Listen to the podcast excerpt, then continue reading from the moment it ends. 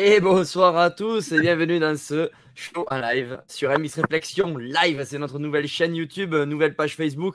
C'est MX Réflexion, mais avec un petit live à côté parce qu'on ne fait que du live. On est super intelligent comme type et du coup, on a, on a concocté ça. C'est le show numéro 176 en tout cas. Il y en a 175 derrière nous. N'hésitez pas à aller voir sur notre site internet mxreflexion.com ou sur notre chaîne YouTube MX Réflexion. Il y a tous les anciens lives et les nouveaux, c'est ici. Et euh, j'espère que tout va bien. Blaise, depuis ce matin, comment ça va? Bah, ça va très bien, très très bien. Comme d'habitude, un, live du matin où on est tranquille, sans invité, et un live un peu plus animé, je pense, ce soir avec, euh, avec un invité de marque qui a performé en motocross, qui, est encore, qui baigne encore dans le milieu, que tu as eu l'occasion, je pense, de voir il n'y a pas si longtemps que ça avec les, avec les anciens de l'EHPAD. Euh, C'est Allez, Nico, je te laisse le présenter. Eh oui, il fait partie des premiers Français vainqueurs du motocross des nations. C'était, il était, c'était en 2001. Il était avec Yves de Maria et David Villemin. Il a été champion de France élite aussi. Mais je retiendrai une chose il n'a pas gagné le Memory Moro 2022. Il s'est fait souder. et il n'était pas content. Mais il avait quand même le sourire et il nous a régalé. C'est le grand Luigi Segui. Comment ça va, Luigi? Nickel. Bonjour à tous, les gars. Ouais, ça va super. Bon, pas trop courbaturé de ce week-end de, rouler avec une 500 euh, et, avoir l'attaque, ton attaque légendaire, ça t'a pas donné des courbatures un peu? Eh ben, J'allais te le dire, je suis un peu courbaturé encore un petit peu, ça va, demain je vais me faire un peu de vélo, ça devrait passer un peu mieux. voilà, voilà. Bon, et du coup, euh, ouais, c'est vrai que tu fais beaucoup, beaucoup de sport en ce moment, euh, beaucoup de vélo. Et le fait de remonter sur une moto, ça te fait quoi? Parce que tu, tu roules quoi Une fois par an ou tu arrives à rouler un peu plus? Ben écoute, je roule une fois par an, mais je roule aussi avec euh, des motos BHR, tu sais, que je suis en train de, de mettre un petit peu au point pour regarder un petit peu la, le moteur, comment ça fonctionne, mais ça, je roule pas souvent, quoi, je veux dire, je roule qu'une fois sérieux pour le, le Moro, enfin sérieux, avec une 500 de 88, donc ça remue les tripes, mais c'est super, je me régale. Comment, comment ça se passe pour toi, ce développement, justement? Tu peux nous en parler un petit peu? Développement de bah, BHR, écoute, euh, partenariat? Par rapport à quoi? BHR, tu parles? Ouais, exactement, ouais. Bon, mais si tu veux, ça a commencé avec euh, Motors qui m'avait, euh, c'est un petit jeune qui, qui se lançait un petit peu et qui avait euh, acheté ces motos-là. Il m'a dit, euh, il m'a appelé comme c'est un mec du voyage, donc il m'a dit, écoute, si ça t'intéresse, j'ai une moto pour toi, mon Luigi. Ça me ferait plaisir que tu me fasses de la pub. Et puis moi, comme je suis méchant, j'ai dit, mais avec plaisir, mon vieux. Mais j'ai amène-moi la moto. Il m'a amené la moto. J'ai essayé cette moto. Après, je me suis mis en relation avec Robin Charbonnier, avec le papa d'abord et après le fils. Et donc après, on a, on a trouvé un petit deal. Voilà, donc euh, c'est un truc entre nous et puis c'est sympa. Donc je vais essayer de faire évoluer un petit peu ce moteur. On a déjà pas mal, euh, il a pas mal travaillé Robin avec des pièces que je vais mettre au point et ça devrait euh, par la suite marcher un peu mieux que les Chinois qu'on dit que ça vaut rien. Là, ça marchera mieux. Parce que t'inquiète pas, si je te le dis, c'est vrai. du coup, comment, comment ça se passe? Parce qu'on sait que c'est une moto qui est pas chère hein, à la base, donc c'est l'argument commercial de cette moto. Euh, comment tu vas faire justement pour la développer, qu'elle marche bien, qu'elle reste euh, à des prix abordables? Est-ce que c'est faisable tout ça? Eh bien, écoute, il y avait Pagé qui avait fait un petit documentaire sur une petite vidéo sur ça, déjà à l'époque, sur cette moto, qui disait que c'était une moto pour les prairies, tout ça, et c'était vrai que c'est pas, c'est pas à 100% si tu veux comme une moto japonaise qui est vraiment performante. C'est vrai que pour un mec qui veut commencer à faire de la moto, tu lui donnes une, une Honda, moi je prends la BHR, je lui tourne autour, tu vois. Donc ça veut dire que ça veut rien dire. Il vaut mieux prendre une petite moto BHR comme ça, pas cher, parce que quand tu vois les prix de maintenant, c'est horrible. C'est 10 000 euros une moto, ou 9 000 euros, ou 8 000 euros si tu veux. Mais ça, ça vaut quand même 5 000 euros. Donc je veux dire, pour 5 000 euros, tu en as pour ton argent, tu vois. Et c'est garanti un an, donc c'est top pour un petit jeune. Et puis, c'est vrai que le moteur n'est pas assez puissant comme un, comme un 2,5 parce que c'est un 300 que j'ai essayé moi. Et c'est pas comme un 2,5 japonais, mais si tu t'entraînes euh, à, à, mettre des pièces dessus, comme je suis en train de faire, on va avoir des bielles plus longues et tout. Et après, je suis en train de, je vais recomparer cette moto par rapport aux autres et je te dirai vraiment si ça marche mieux. Normalement, ça devrait marcher mieux. Il y a, on a dit, il y aura à peu près 10 chevaux de plus, donc ça devrait marcher. Ouais. Donc voilà. D'accord, donc du coup, tu es, toujours, es toujours dans, la, dans le cross, quoi. pas, mais je suis dans le cross parce qu'on m'y oblige un peu, si tu veux. non, mais c'est pas vrai. Non, mais je fais beaucoup de vélo parce que j'adore le sport. La moto, j'avais mis de côté parce que, bon, tu sais, après le mariage de mon fils, j'étais tellement gros, tout ça, j'avais tout arrêté. Et après, je me suis dit, putain, mais je suis gros, je vais faire du cholestérol, sa mère. C'est pas bon. Et donc, je me suis mis au sport du jour au lendemain. J'ai fait trois heures de vélo le lendemain, tu vois. Après, dit, je vais me faire un petit peu de, de course à pied, tu vois. Et j'ai fait le 10 km de Toulouse à Balma. J'ai fait 43 minutes au 10 km. J'ai dit, bordel, quel gros cochon. Et donc, je me suis entraîné j'ai pris un préparateur physique et j'ai fait 36 minutes au 10 km au bout d'un an. Donc c'était sympa, tu vois, c'était cool. et après, je me suis mis au vélo. Voilà. Donc euh, ma vie, c'est le sport. J'adore le sport et sans ça, je suis mort. Voilà. D'accord. Du coup, on a déjà, on a déjà des, demandes d'anecdotes. Ça va arriver, les gars, en commentaire. Vous inquiétez pas. On aura des anecdotes avec Luigi au fur et à mesure de ce live. Restez bien, restez bien dans l'heure de live. Vous, allez en avoir des anecdotes.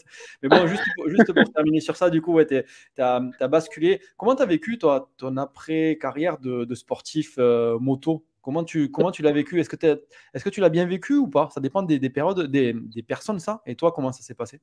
Eh bien, écoute, si je te dis la vérité, il y a je ne serai pas menteur parce que franchement, quand tu vois tous les pilotes qui, qui arrêtent le cross d'un coup, je peux te dire, ça serait des menteurs. Si ce que je vais te dire, ça va être la vérité parce que j'en suis sûr que s'ils te disent le contraire, c'est des menteurs. Tu fais pas une dépression si tu veux, mais tu es, il te manque quelque chose dans ta vie. Tu te dis, tu te lèves le matin. Enfin moi, pour moi, je parle pour moi. Hein. Je me suis levé le lendemain et je dis à ma femme, je vais aller me faire une heure de footing. Après, je me ferai de la muscu. Après, je vais me faire l'entraînement suédois. Je, tu vois, euh, un peu de, de, physique. Et elle me regarde, elle me dit, mais t'es complètement con. Il y a plus rien à faire maintenant. Reste tranquille. Tu fais plus le mondial. Et je la regarde, tu sais, je, je la regarde, je dis, mais elle a raison, tu vois. Mm. je dis, je vais aller à la pêche, ou je vais aller à la chasse, tu vois, je, je vais faire quelque chose. Putain, je devenais fou, frère. Alors j'ai été manger, je mangeais pas de Nutella jusqu'à l'âge de 20 ans, tu vois, je savais même pas le goût que ça avait. Je me suis dit, tu vois, bordel, je, je vais regoûter ces trucs-là. Et c'est pour ça que je faisais 93 kilos, tu vois. D'accord. Ah Un truc de malade. Et donc, euh, voilà l'explication. Donc, en fait, je pense que quand tu arrêtes le sport, il te manque quelque chose. J'en parlais avec Frédéric Bollet à, à Pernay-Fontaine, là, dimanche. Et c'est vrai que après, tu, peux essayer de vivre avec, mais c'est difficile. Il te manque quelque chose. Il te manque quelque chose à faire. C'est pour ça que moi, tu vois, je suis un peu addict au sport parce que j'ai toujours adoré ça. Parce que j'ai vu aussi que ma santé allait pas bien. Donc, je me suis dit, il faut quand même te reprendre en main. Quand tu as vu le mec qui était gros comme une patate, tu as bien vu. Après, là, il s'est repris un peu. Il a encore maigri, je crois. Là, ça va un peu mieux. Mais franchement, tu as vu les états qui sont. Ils sont trop gros, quoi. Même moi, j'étais comme ça, tu vois. Et je me suis dit, il faut pas rester comme ça. Il faut se, il faut se prendre en main, quoi. Et donc, même pour la santé, je me sens beaucoup mieux. Et c'est top, quoi. Voilà. Tu faisais vraiment beaucoup de physique quand tu étais un pilote professionnel. Tu disais, bah, par exemple, le, Nutella, tu connaissais pas le goût avant, euh, avant je sais pas quel âge, mais du coup, c'est euh, quelque chose, ouais, tu, beaucoup, beaucoup de sacrifices dans ta carrière ou tu as, as, fait des écarts de temps en temps? Ben écoute, franchement, je te jure que si tous les gitans m'entendent de la planète, si les mecs ils seraient disciplinés, ils seraient tous champions du monde, je te le dis. Ils sont forts, on est forts chez nous. Le seul problème qu'il y a, c'est la discipline. Et donc, pour y arriver dans le sport, même si les enfants ou les jeunes nous regardent, même la nouvelle génération, mon fils, tu vois, il est doué.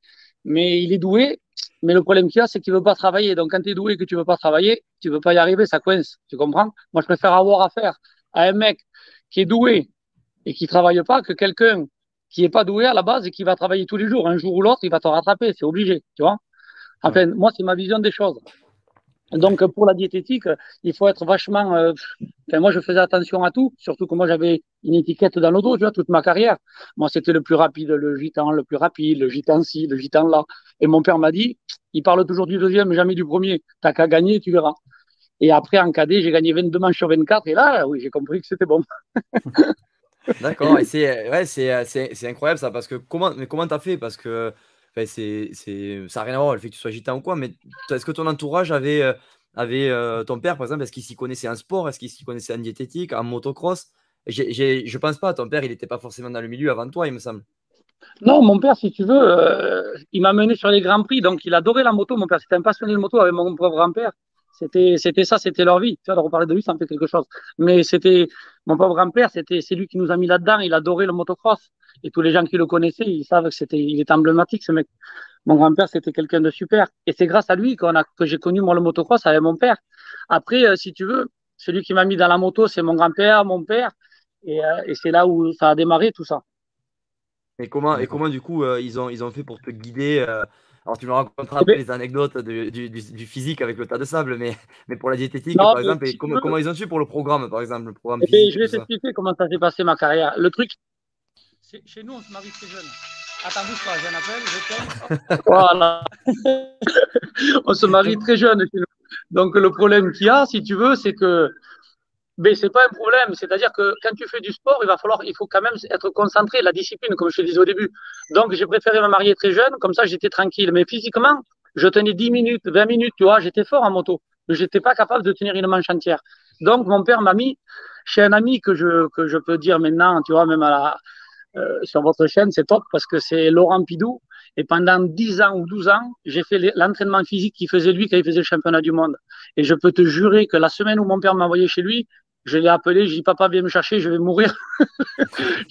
Lui, il s'arrêtait en VTT, il coupait un arbre parce que lui il fait 1m80, tu vois. Il coupait un arbre de sa dimension à lui, tu vois. Et moi je coupais un petit arbre avec ma dimension quand j'étais tout jeune, tu vois. Il avait caché des des des, des s'appelle des haches sous une sous un rocher, un pour moi et un pour lui. Et je te jure, c'était toute la semaine comme ça, frère, la diététique, faire ça.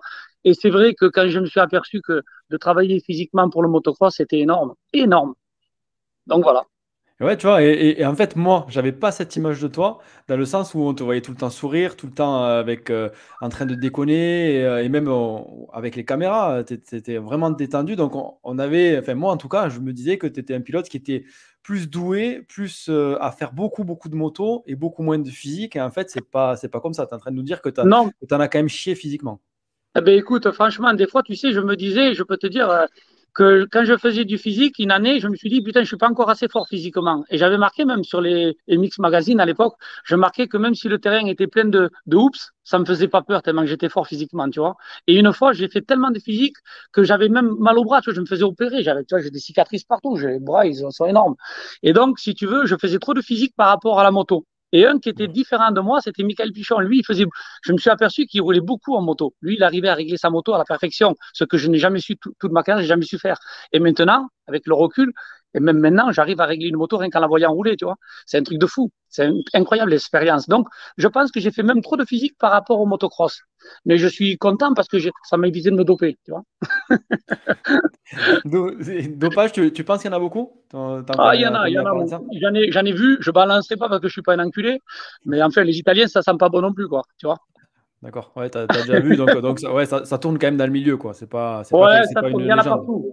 Il y en a partout, mon frère. Là, je suis en vélo et je peux te dire qu'il y en a qui, qui chargent sévère. Mais bon, je m'en bats les couilles. Moi, je suis comme je suis. Je gagne, je gagne, je gagne pas, c'est pas grave. Je m'entraîne plus fort. tu, penses qu'en motocross, ça aide quand même Parce qu'en motocross, il y a une part technique, physique, mentale.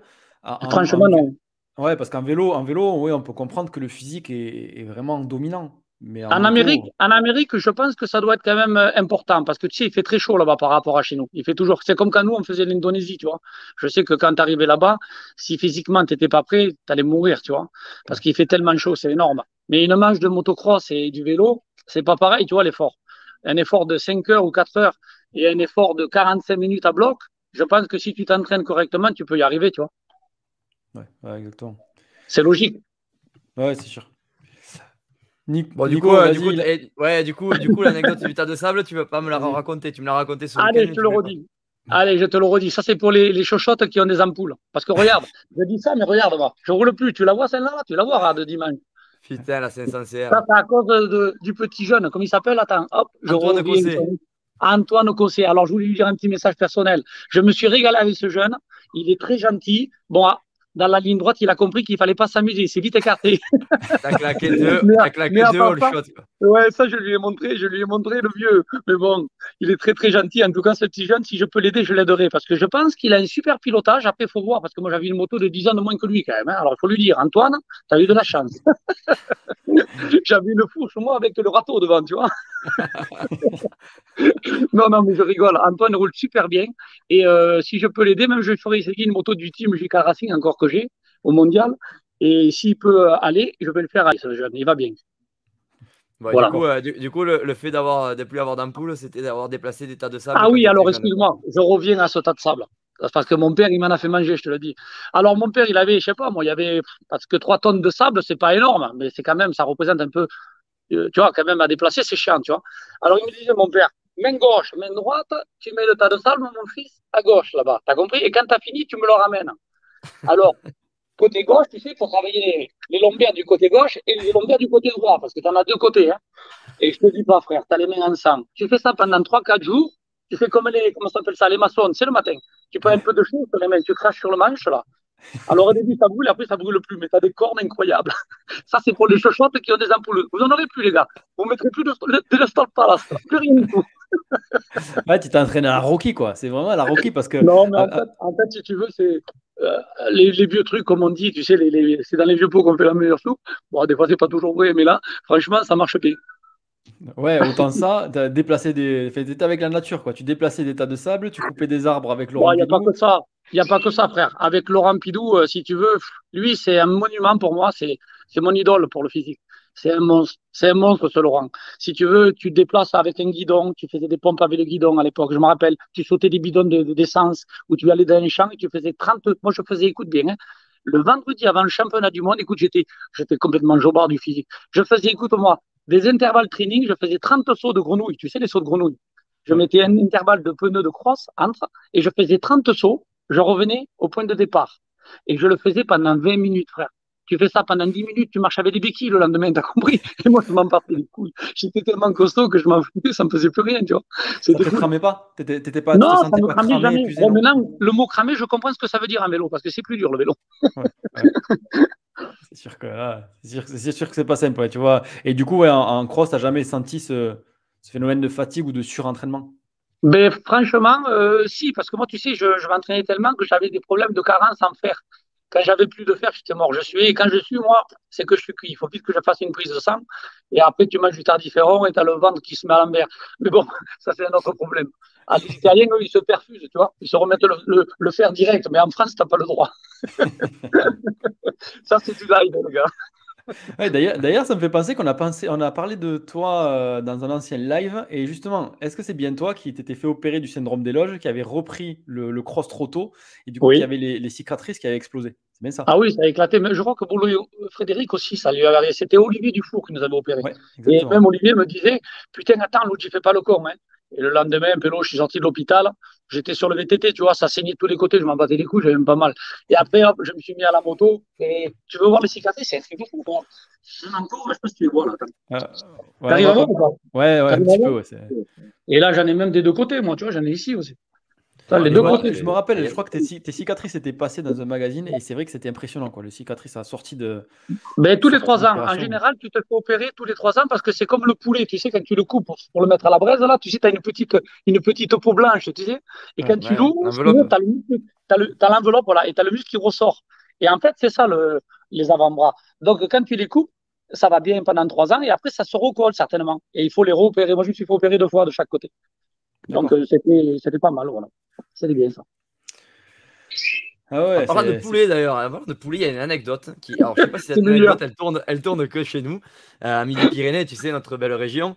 Euh, Il y a un Oui. motocross à Lozerte que tu connais bien. Et euh, il y a Oui. cette anecdote qui tourne et je t'ai jamais posé la question. Je sais ce que tu vas dire. Voilà, la prime, la prime, parce que ben voilà, c'était un motocross à prime et tout ça. Et le président du club, tu vas peut-être le mieux le raconter que moi, mais moi, ce que j'ai entendu, Ah c'est ouais, il t'a dit écoute, euh, Allez, je suis emmerdé pour te payer, qu'est-ce que tu viens me Grave. proposer en échange? Non, c'est pas question de ça, c'est parce que ce mec-là, j'y cassais les couilles toute la semaine pour aller m'entraîner, parce que c'est un vrai terrain, Lozère, c'est des vrais terrains comme la Barthe, c'est autour de chez moi. Moi, tu sais, c'était des terrains que j'allais rouler presque tous les jours, toi, je me régalais. Et donc, euh, il s'appelle Alain Sicard, le mec, même le je me rappelle encore. Et je lui dis, Alain, écoute-moi, je vais faire l'Inter, mais ça va te coûter cher, frère. Je prends un peu d'argent maintenant, tu comprends? Il me dit, ouais, je sais. Putain, j'ai dit, écoute, t'es tellement gentil avec moi, est-ce que t'as des poulets, toi? T'as des poulets? Il me dit, oui. J'ai dit, écoute, chez nous, on en mange beaucoup.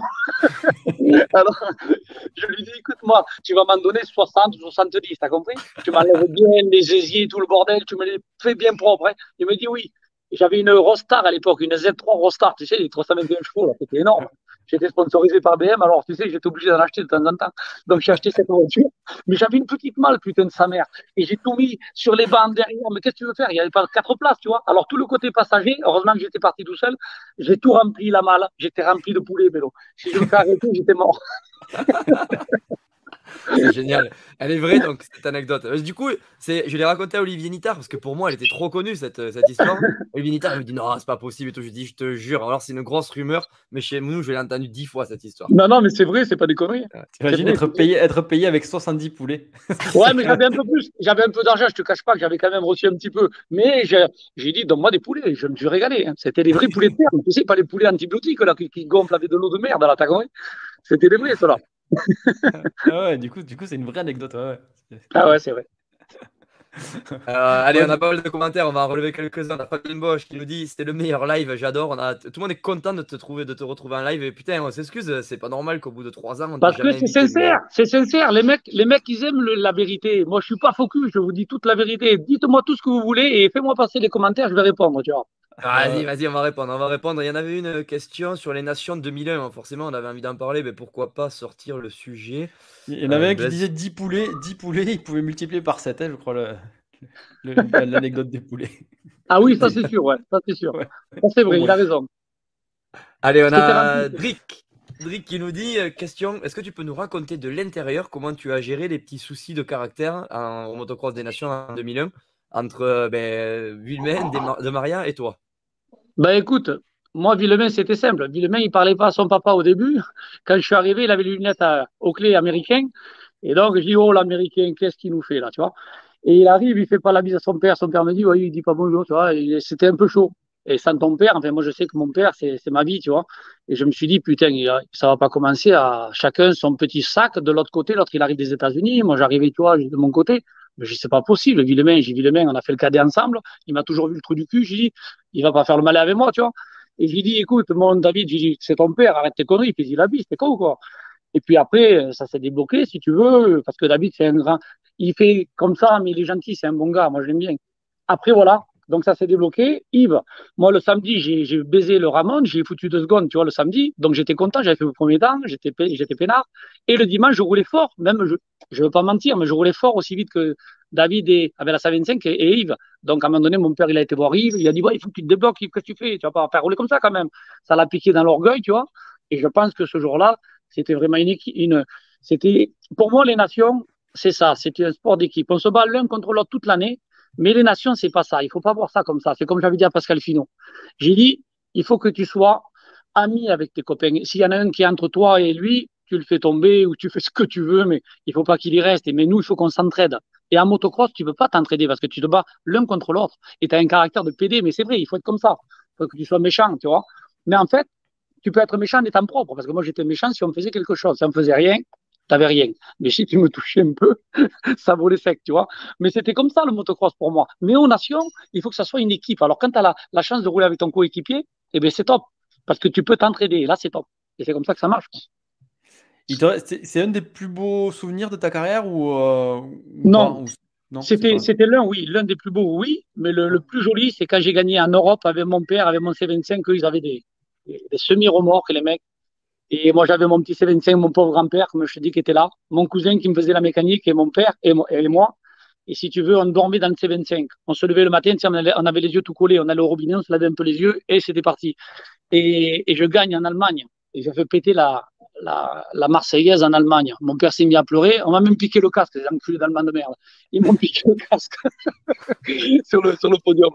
Mais en fait, j'ai gagné là-bas et ça, c'était l'un des, plus beaux souvenirs aussi que j'ai euh, que j'ai retenu. Quoi. Voilà. C'était en quoi ça? En 125 C'était en 93, je crois, en, ouais, en Allemagne. C'était au championnat d'Europe. Ouais. D'accord. Ouais, ça va être des bons souvenirs. Et après, tu as d'autres. tu as, as, eu le titre élite, si je ne me trompe pas. Ouais, ça, aussi, ça, ça, a été un moment fort? Ouais, c'était super. Mais là, là j'ai un beau truc pour Michael Machaud, il va rigoler. La première manche, Michael, il me met 30 secondes à la Capelle Maréval, c'est à côté de chez moi. Vous connaissez la Capelle? Ouais, C'est là où il y a eu le, le truc là, l'intérieur. Et donc, si tu veux, il me met 30 secondes dans la première manche. Mon père, il arrive, il me dit, espèce d'enculé, mais qu'est-ce que tu fais? Tu te traînes. Et puis, mon père, il m'a jamais tapé, il m'a toujours vexé, tu vois, il y avait tellement de monde autour de moi. Et j'ai dit, papa, arrête, s'il te plaît, laisse-moi, fous-moi la paix. J'étais encore habillé, j'étais derrière le camion, je me suis mis par terre, je bougeais pas, tu sais. J'avais les nerfs, j'avais envie de tout casser. Et je voulais qu'il me foute une calotte parce qu'il arrêtait pas de me parler, arrête, arrête, et je lui disais, tu vois. Et puis, à un moment donné, il y a la deuxième manche qui arrive, je règle un peu la fourche, que je me plaignais de la fourche, ça a toujours été ma maladie. Je mets deux, trois clics à droite, à gauche, et je repars, frère. Mais je te jure, c'est un truc de fou. Et là, Machio, je le double, il essaye à me rattraper, et là, c'est lui qui tombe, et c'est moi qui en poutre 30, tu vois. Et je gagne le titre. Cette année-là, c'est un truc de malade. Mon Mika, il doit s'en rappeler encore. beaucoup, beaucoup de bagarres avec, euh, avec, C'est à cause de mon père, Michael. ouais, Michael, on l'a vu ce week-end et euh, vous étiez franchement euh, plein d'anecdotes entre vous et tout. Memory Moro, c'était vraiment bon entente, tout ça. Mais je me rappelle, moi, j'ai commencé la moto à cette période-là. Je commençais à vous regarder à la télé, à, vous voir à Gaillac Toulza sur les motocross internationaux ou championnat du monde il y avait une grosse rivalité, il me semble, quand même, entre toi et Michael Maschio. moi, ça a toujours été un ami, Michael, mais quand on est, comme je te dis, quand tu es, quand tu es dans le sport comme ça de haut niveau, avec Michael Pichon, c'était pareil, on a eu des histoires avec tout le monde, frère. Ça, c'est le chaud. C'est chaud, ça, le motocross. Après, tu peux pas être comme, tu peux pas être gentil et, faire semblant sur la piste, tu comprends? Il faut que, il faut qu'il y ait quand même chacun sa bulle et tu te bats sur la piste. Après, moi, je sais que si je joue au boule avec mon père, j'ai envie de gagner. Si je gagne pas, je pleure. T'as compris? C'est un grand mot, mais je veux dire, voilà, on se bat parce qu'on veut gagner. Donc, si c'est pour faire de la danse, reste chez toi. Tu vois ce que je veux dire? Alors que la danse, c'est un super sport. Arrêtez. Je ne critique pas. Voilà. C'était qui le pilote que tu craignais le plus, toi? Enfin, que tu craignais le plus, on va pas dire craindre, mais avec qui tu avais le plus de mal en piste? Euh, je crains personne. La seule, le seul regret que j'ai, c'est de ne pas avoir foutu en l'air euh, Gordon Croca. Parce qu'aux Nations, il m'avait fait, il m'avait rentré dedans, j'ai pas pu lui rendre. Mais c'est le seul truc qui me manque. Autrement, tous, ils ont reçu. on a justement, par rapport à ça, on a Kouzibas sur YouTube qui nous dit J'aurais aimé voir Luigi à l'S6 US face à Barcia. Euh, je pense que Justin, il fait pas la finale. Alors écoute, je peux te jurer sur la tête de mes gosses, je vais t'expliquer une anecdote. Pourquoi j'ai pas été aux États-Unis, moi? Parce que moi, je vais t'expliquer maintenant, d'accord? Alors, je vous... écoutez bien, les gars, hein. je vais vous dire la vérité. Il y a Tortelli, c'est l'un de mes meilleurs amis, c'est vrai. Il m'appelle, il était aux États-Unis, il était avec Suzuki à l'époque. Il m'appelle, Allô Luigi, j'ai oui, c'est Sébastien. J'ai qui Sébastien? Tortelli, c'est pas vrai, j'ai ma couille, comment tu vas? Ah ouais, nickel, tout ça, tu vois. Et il me dit voilà, écoute, j'ai un team, je suis chez Suzuki Amérique. J'ai oui, je sais, ma gueule, je sais. Et il me dit voilà, écoute, si tu veux, j'ai mon entraîneur, j'ai la piscine, j'ai la maison, j'ai tout, tu viens et il faut que tu essayes la Suzuki. Mais par contre, il faut que tu te maries pour le machin, là, tu sais, pour le passe de séjour, je sais pas, le bordel. Ah. Et j'appelle ma femme qui était au bout de l'autre côté de la maison. Je dis, hey, Jessica, viens voir, il faut qu'on se marie. Il faut que j'aille aux États-Unis, c'est top, on va faire plus lourd. en plus, c'est mon caractère, tu vois, l'Amérique, il le sait, Sébastien, il me connaît. Et donc, euh, et puis ma femme, elle a perdu son papa très jeune. Et donc là, moi, comme je suis, tu sais, j'adore ma femme, mais ma femme, c'est mes yeux, c'est ma vie, c'est mes enfants, c'est tout ça. Et je suis pas parti à cause de ça. Je ne regrette pas parce que je suis quand même heureux, j'ai la santé, tout va bien. Mais moi, en Amérique, ma gueule, Seigneur, qu'est-ce que je leur ai remis à tous? Surtout que Langston et Brown, écoute-moi, cette année-là, Langston et Brown, je les avais décalotés, je les avais tués. Et ils gagnent l'année d'après chez eux en Amérique. Imagine-toi si moi j'y vais là-bas à Pélo. Ça aurait, ça aurait saigné, je te le dis. tu penses que ça aurait été toi un supercross? mais en supercross, j'avais pas de supercross, moi, à l'époque, quand j'étais jeune. Eux, tous les Villemer, Oncada, tout ça, eux, déjà, ils roulaient pas mal en supercross. Mais j'étais pas mauvais. Moi, les premiers qui sautaient les tripes, ils attendaient que c'est moi qui saute, les salauds. D'accord. Ah, il y en a tellement d'anecdotes, mon ami. Il y a Hoffman qui nous demande, on a eu plusieurs fois son nom qui est apparu, il aimerait savoir où il en est ton poulain, Kevin Taralo. Ah, le petit Kevin, ouais, c'est un petit jeune que j'avais aidé. Mais écoute, il faisait la ligue et puis j'ai fait aller à l'élite, au Supercross. Et c'est un petit jeune qui avait eu un gros accident à Gaillac-Toulouse à l'époque. Il avait beaucoup de problèmes. Il avait, cassé la, bouche, tout ça, tu vois, il avait des plaques un peu partout. Et je me rappelle ce jeune quand je. Kevin, pas, je dis la vérité. Quand je l'ai eu ce jeune en stage avec moi, la première fois que je l'ai eu, putain, sur les freinages, il s'assommait sur le guidon, tellement qu'il n'était pas fort physiquement. Il va s'en rappeler à Saint-Alovi, dans les trous. Pourtant, c'était un petit saut de merde, tu vois. Et je l'ai tellement entraîné physiquement que maintenant, c'est un turc, ce petit jeune. Mais je suis content parce que là, je crois qu'il vient de gagner même à la barre dimanche, là. J'ai vu sur les réseaux. Mais c'est un petit jeune que, ouais, que j'ai entraîné. C'était un super titre, ouais. Un bon gars. On a une autre question, JPB, qui, te demande, qui demande ton avis sur la, moto électrique. Eh bien, écoute, euh, je sais que BHR en a fait une, je ne l'ai pas encore testée. Elle a un peu plus de watts, je vais l'essayer, mais il paraît que la, la, plus grosse, c'est celle qui va Tortelli, là, celle qu'ils ont essayé avec l'américain. Celle-là, s'il me la je te le dirai, il faut que j'essaye. Mais euh, il faut que je l'essaye d'abord pour te dire. Il faut que je l'essaye. T'as pas un avis? Parce qu'on voit beaucoup euh, de personnes qui ont un avis négatif par rapport à ça. Toi, toi ton avis n'est pas négatif Non, mon avis, moi, c'est qu'il faut évoluer avec son temps. Je pense que s'ils mettent une moto électrique, déjà, tu ne casseras pas les couilles à passer les vitesses. Donc, j'ai pas mal. Après, euh, la puissance, il paraît que c'est trois fois plus maniable qu'une moto normale. Euh, la puissance, bon, c'est le petit bruit qui va, qui risque à te casser les couilles, mais avec les vibrations dans les bonbons, normalement, tu devrais sentir un petit peu quand ça accélère ou pas, ce truc. Il faut essayer. Faut essayer. Moi, je dis que c'est pas mal. Tu... Mais je pense que des motos comme ça, ça va aller encore plus vite parce que tu, tu seras beaucoup. Le on-off, tu l'auras de suite, tu vois. Tu accélères, tu freines, tu accélères, tu freines, tu vois. Ouais, ça passe tout seul. Ça doit être un monstre, ce truc. Il faudrait essayer. Je me régalerai. Il faudrait que Tortillé me la fasse essayer s'il m'écoute. On y va, nous. On va l'essayer la semaine prochaine. Bon, mais vous me direz alors, les gars. Et si vous voulez, je viens avec vous. Ça va saigner. Et quand, tant qu'on parle de matériel, est-ce que tu penses, toi, que durant ta carrière, tu as eu le matériel nécessaire pour, euh, pour être au plus haut niveau avec Alors, écoute, là, franchement, je vais dire la vérité. Euh, quand j'ai gagné euh, tout, quand j'ai commencé ma carrière, si tu veux, j'étais privé. Après, j'ai eu l'opportunité d'aller à la VTM et c'est là où ça a déclenché tout. J'ai fait quatrième l'année où j'ai, à moitié année, on m'a donné une moto d'usine, donc j'ai fait quatre. Et c'était nickel parce que c'était vraiment des motos qui étaient beaucoup plus performantes qu'une moto de, de série. Donc c'est là où ça, ça j'ai tout compris. Mais après, si tu veux, j'étais un peu dégoûté parce que bon, j'ai signé avec des, des teams d'usine et c'était toujours, euh, c'était pas bon si tu veux parce qu'on te, on te, paye, mais t'es pas à ton niveau, si tu veux. Pour moi, hein, c'était pas bon. Et donc après, j'ai fait mon propre team avec Ricardo Boschi, J.K. Racing, qui est encore actuel. Hein.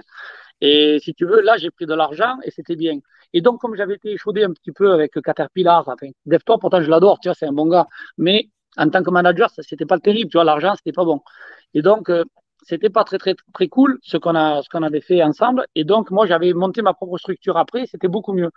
Donc, c'est pour ça que je n'avais pas été, euh, si tu veux, dans les teams d'usine. Mais je regrette en 2001 que KTM, avec Kurt Nicole à l'époque, était venu me voir pour me faire faire, euh, donc, euh, pour signer avec eux, avec KTM.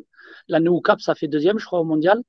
Et normalement, c'était cette moto que je devais avoir. Et moi, j'ai préféré rester avec mon team JK Racing pour faire le championnat du monde. Et, je pense que ça, c'est une erreur que j'ai faite dans ma carrière. Parce que c'était, c'est vrai que la KTM, à l'époque, elle marchait vraiment fort. Voilà. D'accord. Ouais, c'est et, niveau, euh, niveau pièce, toi, chez JK, t'étais, c'était pas euh, nécessaire pour être devant? Euh, Si, ça marchait parce que j'avais, j'avais plein de. Attends, bouge pas, parce que non, tu m'as cassé les bonbons avec le téléphone. Tu peux arrêter tes conneries, j'entends plus rien. Merci, t'es gentil.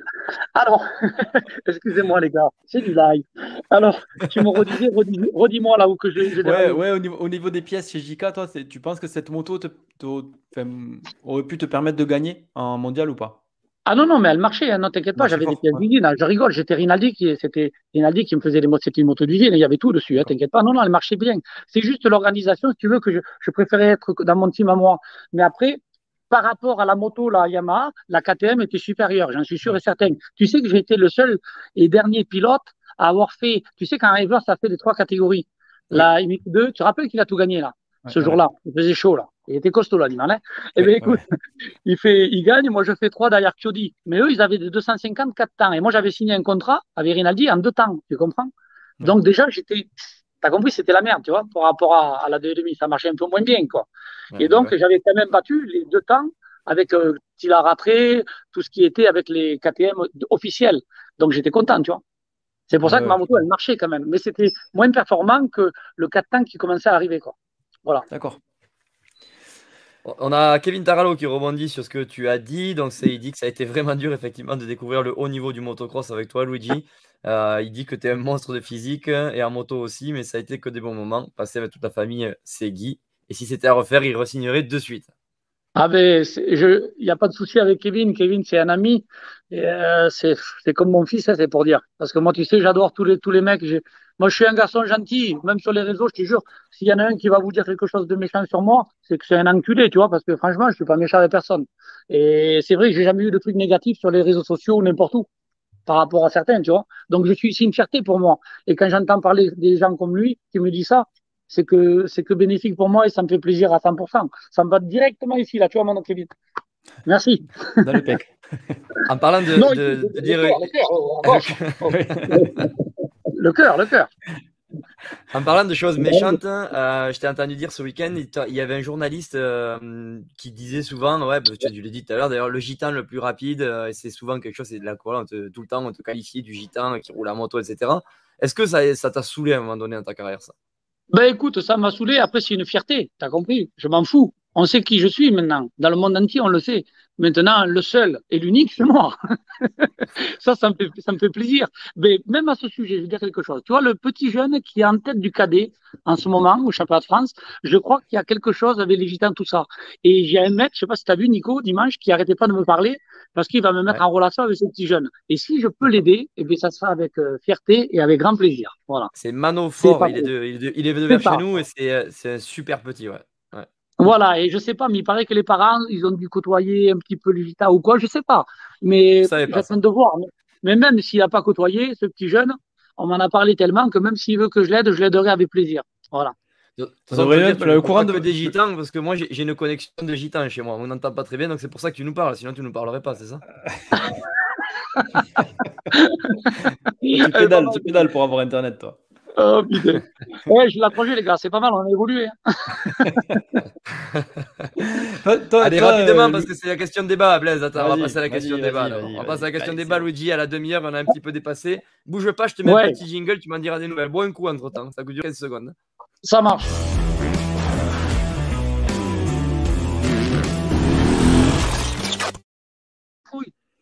Il, a gueulé, il, a le jeune, il a gueulé le jeune à côté. Ouais, j'ai gueulé la poule qui avait droit là. la question de débat, les amis, elle est présentée par Outrider Design. Outrider, il est pas loin du, euh, pas loin du lot du pays de Luigi Segui d'ailleurs. Et si vous voulez être vieux et beau comme Luigi, eh ben c'est possible. Il suffit de commander un beau kit déco qui biche chez le spécialiste Outrider avec un petit code promo moins 10%, même moins 15% avec MX Réflexion. Je vous mets tout ça en commentaire la question du jour, c'est Blaise qui nous l'a concocté aujourd'hui, c'est la question de débat. Et euh, ben, Luigi, est-ce que tu penses, toi, à motocross, ça revient souvent, hein, ce débat-là dans nos lives, est-ce que tu penses qu'il est obligatoire de sacrifier ses études pour devenir champion en motocross? Alors, les gars, ça, c'est une question piège pour un gitan. Je vais te dire la vérité. non, les enfants, Non, c'est même pas une question piège parce qu'on la pose à tout le monde. Il faut bien à l'école. Et il faut bien faire de la moto aussi. Il faut faire les deux. Mais il ne faut pas laisser tomber les études. Parce que si vous laissez tomber les études, vous n'avez plus rien après. Il vous reste quoi? Rien du tout. Ou alors, il faut être un gitan. non, je rigole. Non, non, mais il faut faire attention. Voilà, Tortelli, lui, il a été champion du monde et puis il a passé son bac. Donc, c'est un exemple. Voilà. ça a été l'un des plus jeunes euh, pilotes euh, champion du monde. Toi, je sais qu'à un moment donné, tu faisais des stages de pilotage. Est-ce que, est que tu continues et est-ce que euh, ben, un jeune prometteur, tu lui, tu lui dirais de continuer les études ou, plutôt d'arrêter et de se concentrer à fond sur le, sur le sport, sur la moto? Bah, Je ne vais pas te cacher que quand tu fais du sport de haut niveau, à un moment donné, il faut quand même sacrifier un petit peu les choses. Maintenant, s'il fait des cours par correspondance, euh, si vraiment il est fort à l'école, qu'il continue, il ne faut, faut pas qu'il néglige quand même. Mais à un moment donné, tu as Écoute, euh, c'est le motocross d'avant et le motocross de maintenant, c'est différent. Quand tu vois Airlinks, l'argent qu'il prend, Fèvre et tout ça, il y en a qui peuvent, tu sais, se dire, euh, putain, c'est, c'est pas énorme. Et en fait, c'est énorme. Moi, je sais les contrats qu'ils prennent, c'est énorme maintenant l'argent qu'ils prennent en motocross. Ça devient comme de la Formule 1, tu vois. La seule chose qu'il y a, c'est que les jeunes, s'ils veulent arrêter l'école pour se sacrifier, mais il faut qu'ils soient déjà bons, tu vois. Comme un Tom Vial, à la rigueur, avec le titre mondial qu'il a eu, je ne fais pas de soucis pour son avenir. Ce petit jeune, si les parents sont francs, ils te le diront. Moi, quand je l'ai vu à la Capelle Maribal, c'était l'Inter, j'avais vu rouler le petit homme et j'ai été le voir. J'ai dit à son père, tu vois ton fils là, il sera champion du monde. Et s'il est franc, il te le dira, même s'il nous écoute. Même ton père, tu verras, je ne mens pas moi.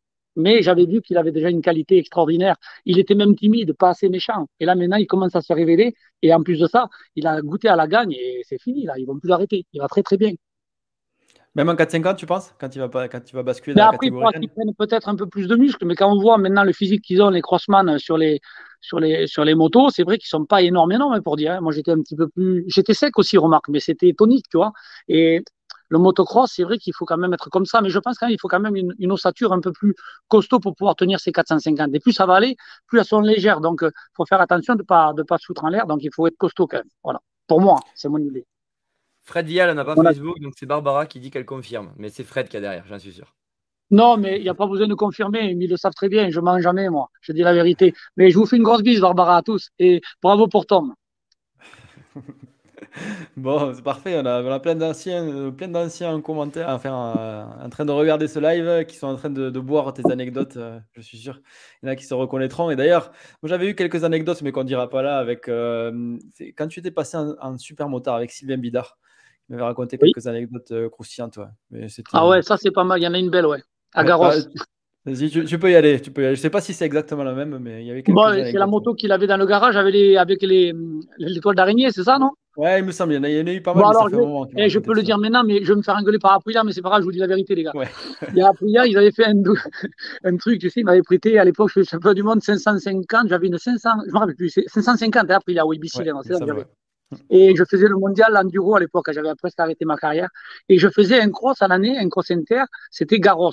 Je me rappelle, à côté de Pau. À côté de chez, ouais, à côté de chez moi, à côté de Pau. Voilà, et il y avait à l'époque le pauvre, mon petit copain Michael Musquin qui roulait. Et je lui fais un gros bisou à Michael, s'il m'écoute. Je t'embrasse, Mika. Il, nous regarde souvent, euh, donc c'est possible qu'on l'ait quelque part sur YouTube. Ouais, puis même, toi, j'ai des excuses à lui faire à Mika parce que quand il lui est arrivé son accident, si tu veux, Euh, je sais que si ça m'arriverait à moi, je, ça me ferait mal au cœur de, de voir des vrais copains qui, qui, qui, viennent ici et qui me voient dans cet état et tout ça. Mais je sais que Mika, c'est quelqu'un de très, très costaud, très fort dans sa tête et il comprend ce que je veux dire. En tout cas, je te fais un gros bisou, Mika. Je pense très fort à toi. Et donc, pour en revenir à, à cette course, il y avait, il y avait Michael, justement, qui roulait.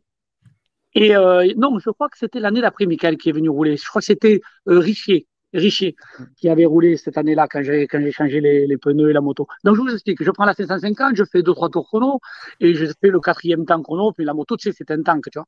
Et j'étais à bloc à bloc et j'arrivais pas. Et je casse le moteur, putain de merde. Qu'est-ce que je fais? J'appelle Sylvain Bidard. Et donc Bidard me dit putain j'ai un 450, il n'était pas chez lui. J'ai un 450 dans la dans la grange là-bas, il est un peu vieux, il dit mais il doit marcher, hein. prends-le. Ben, je dis, ouais, je le veux, mon ça. Prête-moi-le, ça sera mieux que ce que j'ai. Je la prends, J'appelle Stéphane Botanelli, je me rappellerai toute ma vie. Je dis Stéphane, il faut monter deux pneus neufs, là, donnez-moi deux pneus neufs. Il m'a aidé à monter ça, j'ai pris mon guidon, j'ai monté et je suis parti. Et en pleine manche, je te jure, il y avait Richier qui était en Allemagne à l'époque, qui roulait fort, tu vois. S'il m'écoute, Richier, excuse-moi, je vais pas te faire honte, frère, mais je te dis la vérité. Je suis parti avec cette moto, frère, et je l'ai défoncé, je lui ai fait signe, allez, viens maintenant, viens, collègue, viens. Et je l'ai déboîté, frère, j'ai gagné la course. avec une moto à Bidard, qui m'a fait prêt. Toujours l'accélérateur, il fallait que je, je, le ramène parce qu'elle restait toujours accélérée, cette moto. Même avec de l'huile, ça marchait pas. Mais de l'huile, petit homme. Un truc de fou. C'est vrai que je, me, je, me, rappelle de toi, moi. Ce qui m'a marqué, je, je, me rappelle de toi sur un entraînement à Bruguère. Et oui. tu sais, l'époque où euh, ben, moi j'étais en ligue, et en ligue, on a l'impression de se croire fort. Et on te, je t'avais vu à l'entraînement, et c'est vrai que tu mettais vraiment du gaz sur un terrain qu'on connaissait hein, à Bruguère. Et tu oui. faisais, je me rappelle, il, y avait, il nous arrêtait toutes les 20 minutes, et toi tu, tu continuais, tu faisais les deux séries, les, tu faisais 40 minutes.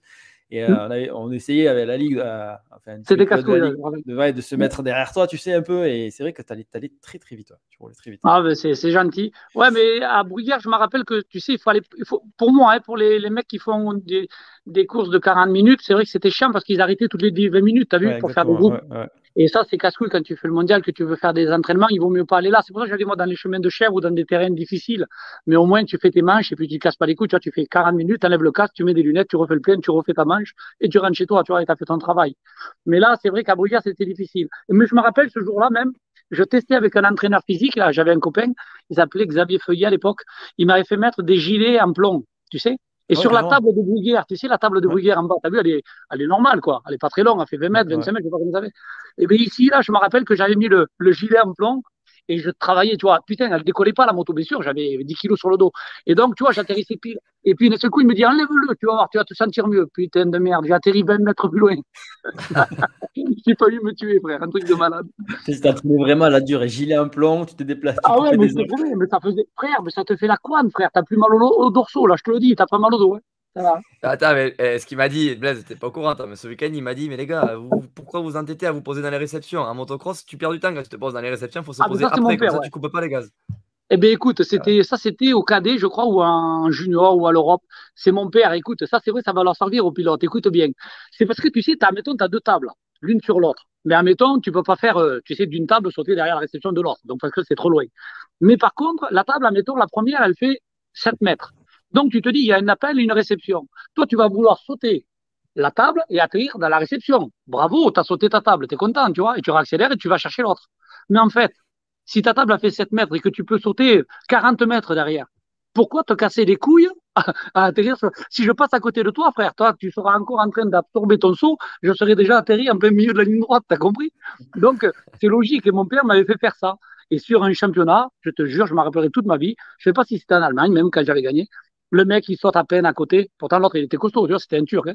Et puis, il saute, et j'y ai passé par-dessus la tête, frère. J'ai atterri 20 mètres plus loin, et je gagne la manche, frère. Et mon père, il arrive, alors, il dit, petit, t'as compris? Et j'ai dit, oui, papa, t'as raison. du coup, quand les matchs a duré 40 minutes, pour t'aider un petit peu, tu sciais la barre du rental twin wall pour le rendre plus flexible aussi. Ah, ben ça, ouais, ça, tu l'as retenu, ce que je t'ai dit. Ouais, ça, je peux le oui, dire. Mais bon, attends, je ne peux pas, dire les choses. Faudrait pas le dire ici parce que les mecs ils vont le faire et après s'ils se perforent le, le ventre c'est pas bon. Après ça sera ma faute. Mais en fait c'est vrai le wall on peut le couper en deux. Vous mettez un peu de scotch américain. Comme ça quand vous sautez les gars vous avez pas mal au bras. Vous avez pas, besoin de mettre des guidons avec les amortisseurs de merde là.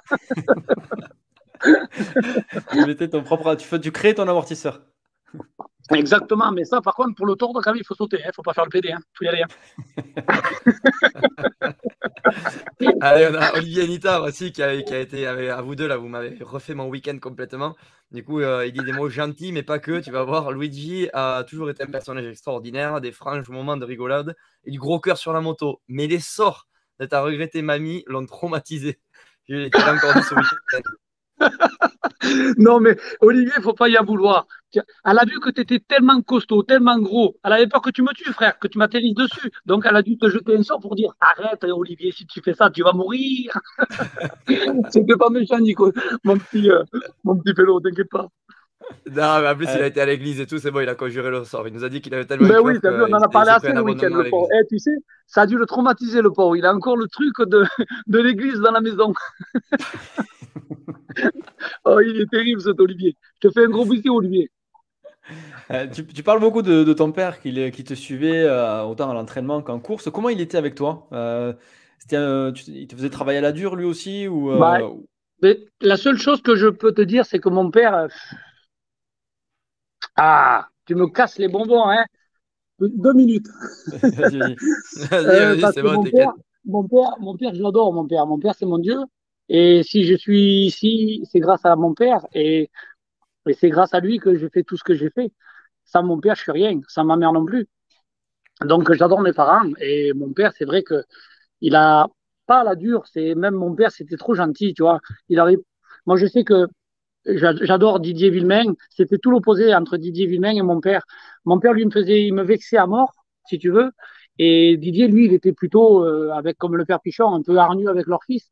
Moi, je, j'étais un peu différent. C'était différent la relation entre mon père et, et moi. Mon père, lui, c'était quelqu'un qui me vexait beaucoup et j'aurais préféré qu'il me mette des baffes dans la gueule, tu vois, pour que, qu'il arrête parce que j'avais tellement honte. Et euh, c'était ma motivation d'une autre manière. Mais c'est vrai que mon père, c'est, c'est incroyable. Il était, il avait la malice. Toute la, quand je dis la malice, c'est, vous pouvez pas savoir, les gars, c'est comme, je veux te dire quelque chose, Monico, tu vas comprendre tout de suite. Pourquoi je suis parti en tête dimanche, dis-moi? Vas-y. Parce que tu crois que c'est Louis Segui qui sait faire des départs. Non, non, non. Je, je voulais te poser la question. Parce que ça m'a surpris. Alors, parce que tu connaissais, tu connaissais pas la moto. Euh, j'ai une moto de 10 ans de moins. Écoute-moi. Alors, même le petit jeune qui a fait premier, je vais lui dire pourquoi il n'est pas, il est pas parti en tête.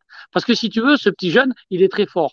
Mais il n'a pas regardé sa grille correctement. Ou alors, il n'a pas voulu me vexer, me prendre ma place. Parce que j'avais fait ma place avant. Ça, c'est une astuce aussi, tu vois, qui sortait devant moi. Donc, je vais lui dire pourquoi. À Perne-les-Fontaines, à Perne-les-Fontaines, si tu veux, tu as la grille qui est tout en long et ça n'a pas changé depuis 20 ans. Et cette grille à Perne-les-Fontaines, au milieu de la grille, tu as la, la tirette qui est en plein milieu et tu la vois. Et partout dans le mondial, dans le monde entier, maintenant, tu vois plus rien. En plus, ils partent sur des grilles. Donc là, si tu veux, il y a une tirette en fer. Et si tu te mets là, quand la tirette, elle bouge, tu as déjà gagné presque allez, une fraction de seconde, et donc tu as déjà ta roue avant devant, tu as juste à mettre ta deuxième et tu pars en tête, tu vois ce que je veux dire? Mais ça, c'est que l'expérience, et ça, c'est quoi? C'est la malice. Ça, c'est la malice de mon père, tu vois Que des choses comme ça, il voyait, c'était un truc de fou, frère. C'était un Jackie Vivant, mon père. T'avais, avais d'ailleurs, toi, des modèles, des, pilotes euh, modèles euh, dans ta vie, des, bah, j'en ai eu plusieurs. J'en ai eu plusieurs. Moi, c'était un honneur d'aller avec Deftorp. J'adorais Deftorp. J'adorais Akam Karkouich. C'était les, c'était mes, mes, mes, idoles. Il y avait euh, Jackie Vimon. Il y avait, il y en a, il y en a plein, il y en a plein, quoi. Il y en a plein comme ça. Je, c'est des, des, pilotes, si tu veux, qui m'ont fait rêver quand j'étais tout petit, Eric tu vois, des mecs qui, qui, qui, avaient des couilles, quoi. Et puis même Gebours, t'imagines, il a gagné toutes les catégories. Et t'as vu comme il était tout petit? C'était un truc de malade. Et ce mec-là, tu vas me dire qu'il n'était pas fort physiquement? C'était un monstre, j'en suis sûr. Surtout vu les motos qu'ils avaient à l'époque. Moi, je roule avec celle-là de dimanche. Je peux te dire que c'est un truc de fou. Par contre, justement, pour parler de, du, du Moreau, du Moreau, je remercie Marianne Moreau pour organiser ces courses qui, nous réunissent et qu'on arrive à voir tous ces jeunes et tous ces pilotes anciens comme moi, qu'on arrive à se retrouver. C'est des moments magiques. Et je voulais remercier. Alors, bouge pas, ne bouge pas parce que j'ai un truc à dire. Hein. Alors, Patrice Bayou, c'est le, le, mec qui me donne la moto. Et lui, c'est un mec, il a un or, ce mec. C'est celui qui a voulu démarrer ma moto et tu sais, Nico, quand je suis tombé, j'ai pas pu redémarrer, j'ai cassé le kick. T'as vu, à coup de botte. J'ai cassé le kick, donc j'ai pas pu repartir. Et lui, il s'est blessé, le pauvre, là-bas. Donc, je remercie Patrick Bayou et tous les, parce que j'avais quatre mécanos là-bas quand même. Ouais, c'est la première fois que j'en avais quatre. Alors, je, remercie Fabien Bélin, Cédric Courlivan et mon mécano préféré, mon petit Simon Luminot, le CDP automobile de Chazonneville de Poitiers, voilà. Ah non, Poitou, pardon, excuse-moi, voilà, Et je vends une ZX 1 litre 9D. si vous en avez besoin, vous pouvez y aller, monsieur. Tu crois que tu allais enchaîner sur ça, tu sais? Non, non, non, je rigole, je rigole. Par contre, je connais des trucs, c'est rigolo. Allez, vas-y, dis-moi. Du coup, ouais, tu faisais des stages de pilotage. Est-ce que tu continues ça? Mais écoute, j'ai arrêté parce que j'avais ma famille qui arrêtait pas de me casser les bonbons. J'ai beaucoup de, de, choses à faire à la maison. Je m'occupe de mes enfants, je m'occupe de ma femme, je m'occupe un peu de tout. Je fais mes affaires aussi d'un côté et de l'autre. Et donc, ça me prenait beaucoup de temps. Et donc, j'avais arrêté un petit peu. Et puis, c'est vrai qu'il y a tellement de gens qui me demandent d'en faire que quand j'en ferai, je, vous le dis ici, si vous me mettez des messages privés, que vous avez n'importe quel niveau, j'en je, ferai plutôt l'hiver que l'été. L'été, je suis tellement débordé à droite à gauche, les vacances avec les enfants et tout ça, je peux pas. Mais autrement, euh, quand je peux, je le fais avec plaisir. Voilà. Tu, tu travailles du coup maintenant à l'heure actuelle ou tu Ouais, ouais, j'ai une entreprise. J'ai une entreprise. Il y en a beaucoup qui vont rigoler. Non, mais j'ai une grosse entreprise, enfin une grosse entreprise, petite entreprise avec moi et mon fils. Moi, j'ai la mienne, lui, il a la sienne. Et on fait les mêmes choses si tu veux. Donc, on fait les rénovations de maison, on fait un peu tout. Alors, vous allez rigoler. Ah, il y a un peu tout. Je, vais marquer, je vais vous dire, je fais un peu tout. Voilà, comme ça, c'est top. de l'extérieur. tu nous as dit que ton fils, il était meilleur que toi quand même, qu'il gagnait plus ah ben, d'argent que toi parce qu'il avait plus bagnole. Plus intelligent. Il est plus intelligent que son père, ouais. Il a compris que l'argent, ça vient pas tout seul. Il est malin. Il est malin. C'est un bon. Après, ma fierté, c'est que si je meurs demain, au moins, il sait se débrouiller. Ça, c'est ma fierté.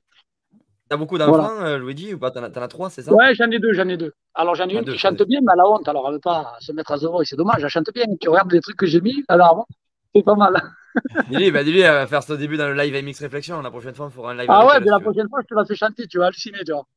On fera parce qu'on a des jingles, c'est Blaise qui choisit les musiques et comme il a des coups de merde, ça sera mieux avec ta fille, je te le dis. Ah ouais, c'est pas mal ça, Blaise, on pourra le faire ça. Ouais, on peut, on peut, pas de soucis. Et du coup, ils, ils, ont jamais, ils ont jamais fait de moto enfants? Eh bien, si, alors mon petit, écoute, ah, tu veux que je t'explique un peu la vie de mon fils, tu vas voir. C'est pas mal. Mais c'est comme je te disais, tu vois, les enfants, on leur donne tout dans les mains et c'est dommage. Ah, je vais t'expliquer. Mon petit, lui, il est doué. C'est un mec qui est doué. Dans tout ce qu'il fait, il est rare. C'est parce que c'est mon fils, c'est comme il disait Rému. Mais il est doué, c'est vrai. La seule chose qu'il y a, c'est que il veut pas travailler, t'as compris? Dès que c'est bon, hop, il se relâche. Dès qu'il est fort, hop, il arrête. Et quand tu arrêtes, eh c'est là où les autres te mangent, t'as compris? Et à ce moment-là, ben, il faut arrêter parce que c'est pas bon, il faut travailler. Et donc, c'est ça le problème des jeunes de maintenant. Moi, je l'ai entraîné pendant trois mois, il faisait du, de la moto normale pour s'amuser, tu vois, au début, un petit peu oui, voilà. Et à un moment donné, je l'ai entraîné sérieusement, il a fait le pit bike, là. Il commençait à gagner, tu vois, c'était pas mal. Et après, il a ouvert de la grosse moto. Et là, je l'ai pris pendant trois mois et je l'ai entraîné comme un chien, à bloc, à bloc, à bloc, à bloc. Qu'elle avait plus le pneu de gomme à gauche, sur le pneu à force de virer à gauche, et, je le faisais tourner à droite, t'as compris Et dès qu'il avait mis le pneu slick, il continuait. Alors, il faisait 10 minutes, 13 minutes, et il tenait pas, tu vois. Et puis à un moment donné, euh, il commençait à toucher le guidon par terre. Tu vois, j'ai des photos, je t'enverrai des photos si tu veux, tu verras. Tu pourras les mettre plus tard. Mais c'est vraiment, il avait un beau style, il était magnifique. C'était super. Mais après, ça fait peur. Quand c'est ton fils, j'arrive pas à comprendre Fredo, comment il fait pour son petit. Moi, je je vivais plus, j'avais mal au ventre. Je comprends mon père aussi qui croyait qu'il avait le cancer du ventre. À la fin, tu, tu éteins la télé, tu regardes plus rien. Enfin, moi, mon fils, il n'en était pas là, mais euh, moi, dans ma tête, c'était un truc de fou. Ça me rejetait, quoi. Je suis content qu'il ait arrêté. Hein. Ah ouais, ah ouais à ce point, tu es content qu'il a arrêté euh, Ah oui, je te promets, ah ouais, je te promets c'est un truc de malade, ça te brûle l'estomac. Quand c'est ton fils, euh, tu verras, vas-y, quand tu fais ça, c'est un truc de malade, hein, ça, te, ça te prend au trip. Et puis surtout, les départs, tu sais, quand tu entends ce bruit-là, quand tu es derrière la grille, ça va, moi j'ai l'habitude. Mais quand, même si j'ai l'habitude, quand tu vois ton petit derrière, même Fred, si tu l'interviews un jour, tu verras, il va te dire, je pense qu'il doit penser comme moi, ça doit le ronger, le pauvre, il doit, il doit sauter dans tous les sens. C'est un truc de fou. on l'a déjà vu, Fred Vial. on avait, euh, c'est quelqu'un qui s'est jamais blessé, Fred. Donc tu. Oh, quelle chance qu'il a eu. Et pourtant, j'y ai sauté, de fois, ai sauté dessus plusieurs fois. Désolé, Prédon. Ah ouais. c'est vrai que c'est rare quand même. Ça, Nico, à Perne, je lui avais fait une jupe, même tu lui demanderas dans le grand double derrière là-bas. oh putain, une jupe, le pantalon, le pantalon découpé quoi. Oh là là, un truc de fou. Je me rappelle, Fred, sûr. Euh, toi, du coup, on avait une question par, rapport aux réseaux sociaux. Est-ce que tu passes, euh, tu passes pas mal de temps sur les réseaux sociaux ou est-ce que tu t'attardes à, ça ou pas? Ben oui, j'y passe oh, sur Facebook, euh, qu'est-ce que, que j'ai? Instagram, les machins, tout là. Si, si, je regarde, j'aime bien, moi, j'aime bien ça, je me régale. c'est pour faire du business ou, pas du tout? Non, non, non, ça pour, pour les amis, pour les copains, parler, tu vois, un petit peu tout. Après, j'ai le, comment ça s'appelle, le machin jaune, là, comment ça s'appelle C'est le, dis-moi Snapchat. Euh, Snapchat, ouais, je me régale aussi. Alors, ça, c'est top, je me régale. Ça, c'est génial. Tu fais des petits machins avec euh, ma fille, ma petite fille, elle n'arrête pas de, me casser le bonbon avec ça. Elle a la mort. Elle a 3 ans, on dirait qu'elle a 15 ans, la, la, elle Bon, on a, pas mal de commentaires sur le fait que toi aussi tu chantes bien, pas mal de. Ouais, on s'amuse, on s'amuse. C'est vrai, j'essaye, j'essaye, mais bon, on s'amuse. Pas mal, pas mal de personnes comme Mike, euh, Mike qui dit qu'il a te dédicace, il a passé euh, de très très bons moments avec toi. Mike Luxembourgeois, c'est ça? Ouais, exactement. Ouais. Ah ben lui, tu sais, c'est un manouche allemand, lui. Lui, c'est, il a été champion de France nationale, lui. Mike Luxemburger. il est venu euh. quand il était tout jeune à la maison. Un petit coucou à mon petit Mike, oui, c'est vrai. Il y a même Vincent Gendani aussi, mon copain, qui, m'a fait faire du vélo, ce salaud. À cause de lui, je fais du vélo. Et donc, et donc Mike Luxemburger, pour revenir avec lui, il était venu quand il était tout jeune à la maison. Et ce petit jeune, je peux te dire la vérité, dans le sable, il était terrible. Attends, bouge pas. Hein la chatte, tu peux la mettre dehors là, et comment on défoncer la chatte voilà. Écoute là, on dirait un enfant qui crie là. Là dehors. Et donc, elle est vieille, la pauvre, elle est sourde et muette. Enfin, pas muette, elle est sourde et aveugle. Voilà, c'est différent. Ouais, c'est... muette, on a, on a attendu. Ou alors, c'est, ou alors ta, ta, femme, elle fait des bruits bizarres des fois. Mais... Regarde-moi là, comme elle est, elle est défoncée là.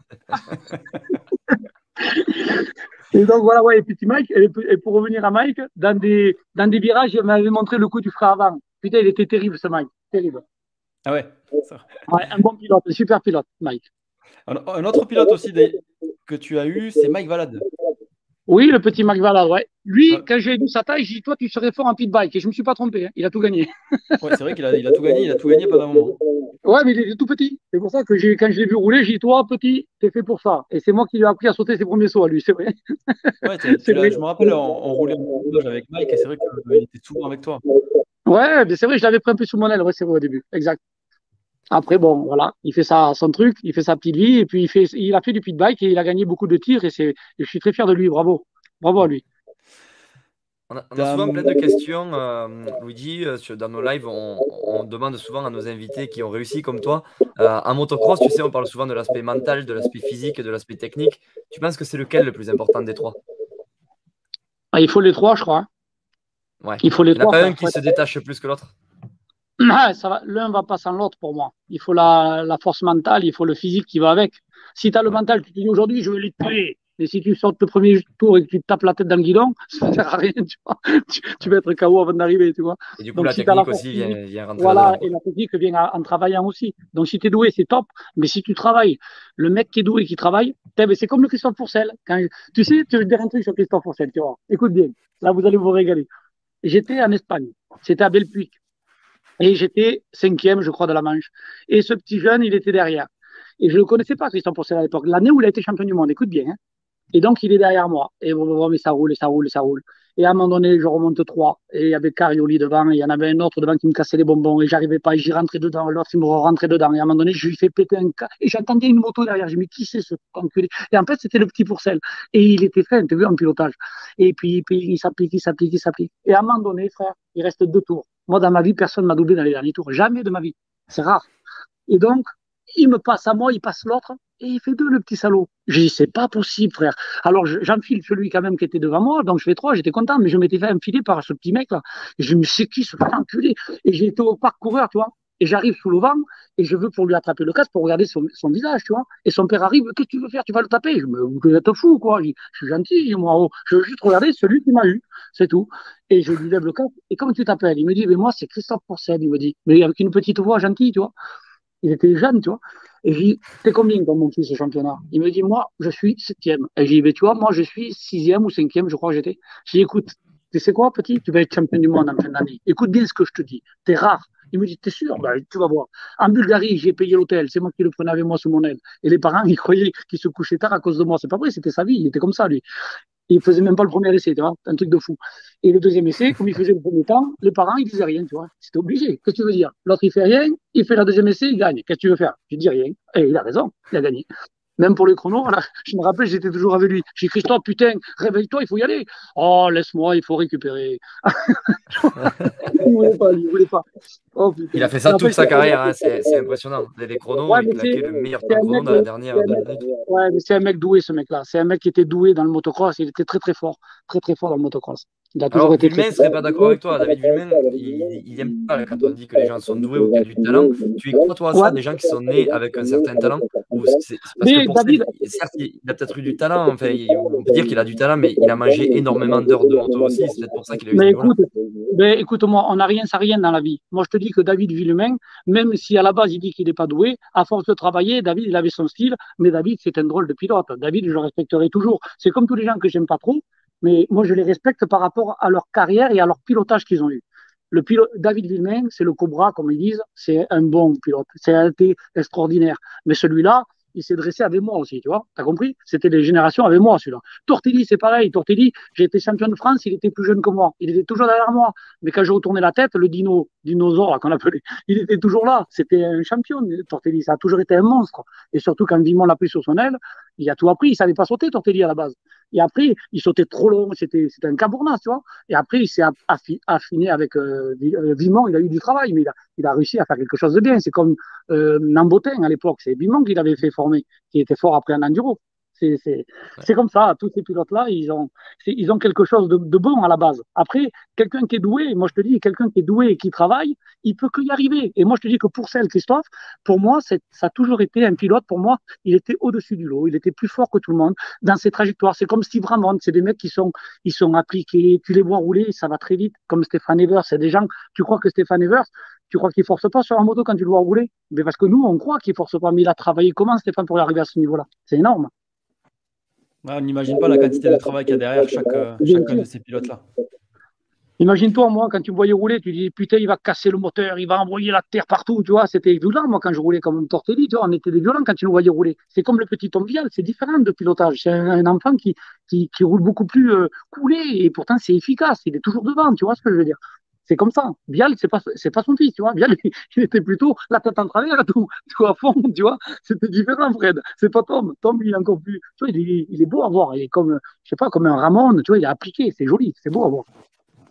Exactement. en tout cas, tu as marqué les générations. On a plein de, plein, plein de commentaires. On a Jérémy Taroux qui nous dit Luigi, the best. On a Steven Pascal aussi qui nous dit Merci pour ces belles années chez toi à m'entraîner à la dure. La façon Segui, mais Dieu que c'était bon. Merci à la famille Segui à remettre vite.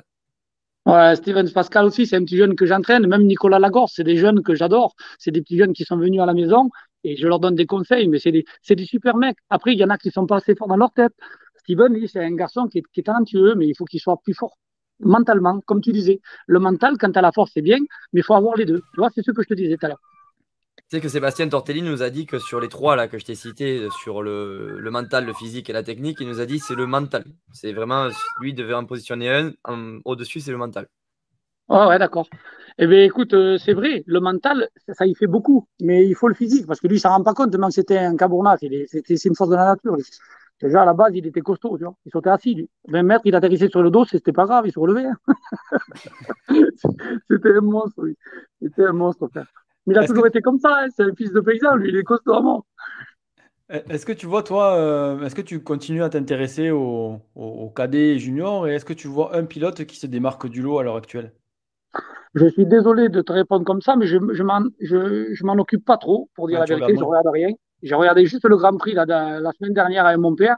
Et j'ai dit, tu vois, le numéro 10, là, ça faisait au moyen an que je n'avais pas vu les Grands Prix. Et j'ai dit, tu vois, le numéro 10, il va gagner la manche. Il a gagné, il a gagné la deuxième. Celui-là, il est fort, hein, Van de Veren, là, je sais pas comment il s'appelle. Pas mal. Van de Veren, ouais. Ouais, il est très, très fort. Et donc, ouais, désolé de te répondre comme ça, mais je n'ai pas trop fait attention. Par contre, j'entends parler et j'entends des noms de temps en temps, mais il faut que je voie, moi. Si je vois, je te dis si c'est bon ou pas. il faut que je teste. Et, tu penses quoi du, motocross d'aujourd'hui dans, sa globalité Peut-être le fait que ça se soit professionnalisé? On en parlait ce week-end, on rigolait, on te dit, tiens, Louis, aujourd'hui, il faudrait que tu parles anglais sur les podiums, tu seras emmerdé. Ah ben écoute, euh, quand t'es bon, ils te font parler quand même, bah, t'inquiète pas, ils trouveront une solution. Tu te mets une oreillette dans l'oreille, alors, tu te mets une oreillette et qui te, qui te traduisent, tu vas parler anglais, tout ce que tu veux, je te dis ce que tu veux. Hein. Va bien, oui, va bien. D'ailleurs, je, me rappelle, je me rappelle de toi sur un podium, et c'est la première fois que je voyais ça, sur un podium sur Eurosport. Ah, je crois que c'était un mondial. On en a parlé ce week-end encore. c'était un mondial. C'était Audiker, je crois, non? Voilà, c'était Audiker qui te pose la question en anglais, et toi tu lui dis non, non, tu peux me la refaire en français, s'il te plaît parce que... Ouais, parce que c'est pourquoi Parce que parce qu'Audiker, il me dit, euh, parce qu'il me dit non, non, tu parles anglais, hein. qu'est-ce que tu vas me dire? Alors dis-moi moins la phrase. Et puis il parlait tout entre ses moustaches, il voulait pas me le dire, tu vois, j'ai dit qu'est-ce qu'il va me faire celui-là? Et puis à un moment donné, je t'adore, hein, Pascal, tu sais. Et donc, et puis il me dit, euh, ah bah, bah, bah, puis il me parle en anglais, tu vois. Ah, je savais dire que first corner, euh, because, tu vois, les machins comme ça, crash, ça oui, je l'avais bien dire aussi. Mais tu vois, c'était difficile pour moi. Donc j'ai dit, écoute, vélo, je vais parler en français, j'ai pour les enfants, ils comprennent rien, vraiment. Et voilà. C'est Ah, comme ça bon, que fait. Mais tu, tu vois, je pense que tu es le seul à avoir fait ça. Tu un Ah, ben podium oui, de- mais, un mais frère, écoute-moi, quand tu gagnes, tu es obligé de parler, t'as compris? Ils sont obligés. Même Evers, quand j'avais fait deux au Portugal, à 4 secondes, tu sais ce qu'il m'a dit? Écoute bien, hein, Stéphane Evers, ma gueule, c'est un monument quand même. À 4 secondes derrière, écoute-moi, je te jure que si j'aurais pu le baiser, j'aurais essayé. J'ai tout fait pour la- pour l'attaquer. J'ai pas pu. Par contre, on est partis tous les deux. hein. J'ai défoncé tout le monde. hein. Il y avait Pichon à l'époque, Copine, ils étaient loin derrière. Je les ai tous défoncés. Et j'étais derrière à 4 secondes. Vélo, j'arrivais pas à l'avoir. J'arrivais pas. 40 minutes à bloc, comme ça, je pouvais pas. Mais il n'est pas parti non plus, t'inquiète pas, il m'a pas mis. Et je l'ai tenu, tenu, Et à l'arrivée, il dit, c'est toi qui as fait deuxième Comme si il ne savait pas, ce trimar. Et puis il me dit, euh, oui, c'est moi, c'est moi. Et puis j'ai dit, bravo, il me dit bravo. Il me serre la main, tu vois, j'y casse les doigts un peu pour lui faire voir que je suis pas un PD. Tu vois, j'y casse la main, j'ai oui, c'est moi, mon gars. Et puis au podium, j'ai eu le malheur de dire, j'étais même pas fatigué en plus, les gars. Très quelle force. Contrôle antidopage le soir. je suis arrivé, j'avais, j'avais pas de papier, moi. Tous, ils avaient tous des papiers comme ça, épais, je te jure. Ils étaient tous asthmatiques, ma couille. Mais moi, je suis allergique au pollen, je l'ai même pas dit, ma gueule. oh, bordel. Ah, c'est bon ça. Je sais pas s'ils en font encore des pilotes comme toi quand même. Je... Championnat du monde, je suis pas sûr quand même. Là, de Ah, ta trempe à toi, c'est quand même mais- magnifique. Moi, je me régalais au mondial, Pélo. Écoute-moi, maintenant, ils sont tous dans leur camion, alors des Formule 1, on dirait. Ils sont dans les trucs des Formule 1. Pour les voir, il faut, tu sais, ils sont inaccessibles. Moi, un enfant me demandait une paire de lunettes. S'il avait le malheur de me dire, euh, si tu me la donnes pas, tu vas tomber, j'étais obligé de les donner, tu vois. Ouais, mais ça, c'était Olivier Nittard, ça. Il t'avait rejeté un sort. pas, tu vas tomber. Hein, de quoi tu dis? C'était Olivier Nittard que qui t'avait rejeté un sort, ça. Il te demandait la Ouais, paire de lunettes, sinon t'allais. Ouais, voilà, exact. T'étais ou t'es encore super- superstitieux, toi? Ben écoute, moi j'étais superstitieux pour ces choses-là, parce que quand j'étais petit, j'allais voir les, grandes vedettes et je leur disais, je peux avoir un autocollant, je peux avoir euh, des, gants, tu vois, un maillot, comme ils disent tous. Et j'étais petit, j'ai fait comment hein Et tout le monde, oui, après la course, tu l'auras. Et tu l'avais dans le cul, tu vois. Alors qu'est-ce que je faisais, moi? J'allais sous les auvents, je disais, écoute, tu peux me donner ta paire de lunettes, là? Euh, Ben non, tu reviendras après la course. Ah, De toute façon, si tu me la donnes pas, tu vas tomber, mon copain. J'ai dit, c'est dommage. bon, tiens, petit, prends-la. T'as compris? Et ça marchait toujours, frère. Et puis après, quand on me l'a fait à moi, bordel, je voulais pas qu'on me le fasse, tu vois, parce que j'en donnais, moi. Écoute-moi, je te jure, sur la tête de ma vie, hein, je te promets. J'ai tellement fait de moto de toute ma carrière, j'ai donné des milliers de tenues à tout le monde, frère. J'en ai, je les compte même pas, j'en ai même presque plus pour moi, t'as compris? Je me rappelle c'est mon père qui a dû en garder quelques-uns. Mais tu vois, moi, j'en ai presque plus. J'ai donné toutes les coupes que j'avais, j'en ai, je sais pas, euh, au moins 1000, je devais en avoir. J'ai donné à toute la famille dans toute la France. Tout le monde en a. Quand je vais chez eux, au moins, ça fait plaisir, tu vois. Il y en a toujours une sur le buffet. Ah, C'est bien ça. Et d'ailleurs, les tenues, tu vas pouvoir, vu que tu t'es re-affûté là, tu vas pouvoir ressortir les tenues de l'époque si t'en restes parce que ton pantalon il te va grand là. C'était le pantalon de quand Ah ben écoute, alors, alors, alors, je vais t'expliquer, Nico. Ouais, t'as vu, je l'avais en bas du cul parce que j'avais, grossi l'année dernière, donc j'avais, arrêté le vélo. Et là, j'ai repris, donc il était un peu grand. Donc je remercie, écoute bien. Je remercie le petit Dylan Gauthier qui fait les habits flair, tu sais, les marques que j'avais euh, dimanche.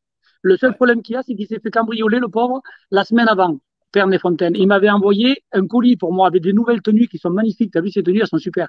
Et donc, voilà, c'était pour lui faire un petit coucou à Dylan. Et je le remercie pour les tenues qu'il m'avait faites. Mais bon, malheureusement, on les a payées, on les aura l'année prochaine.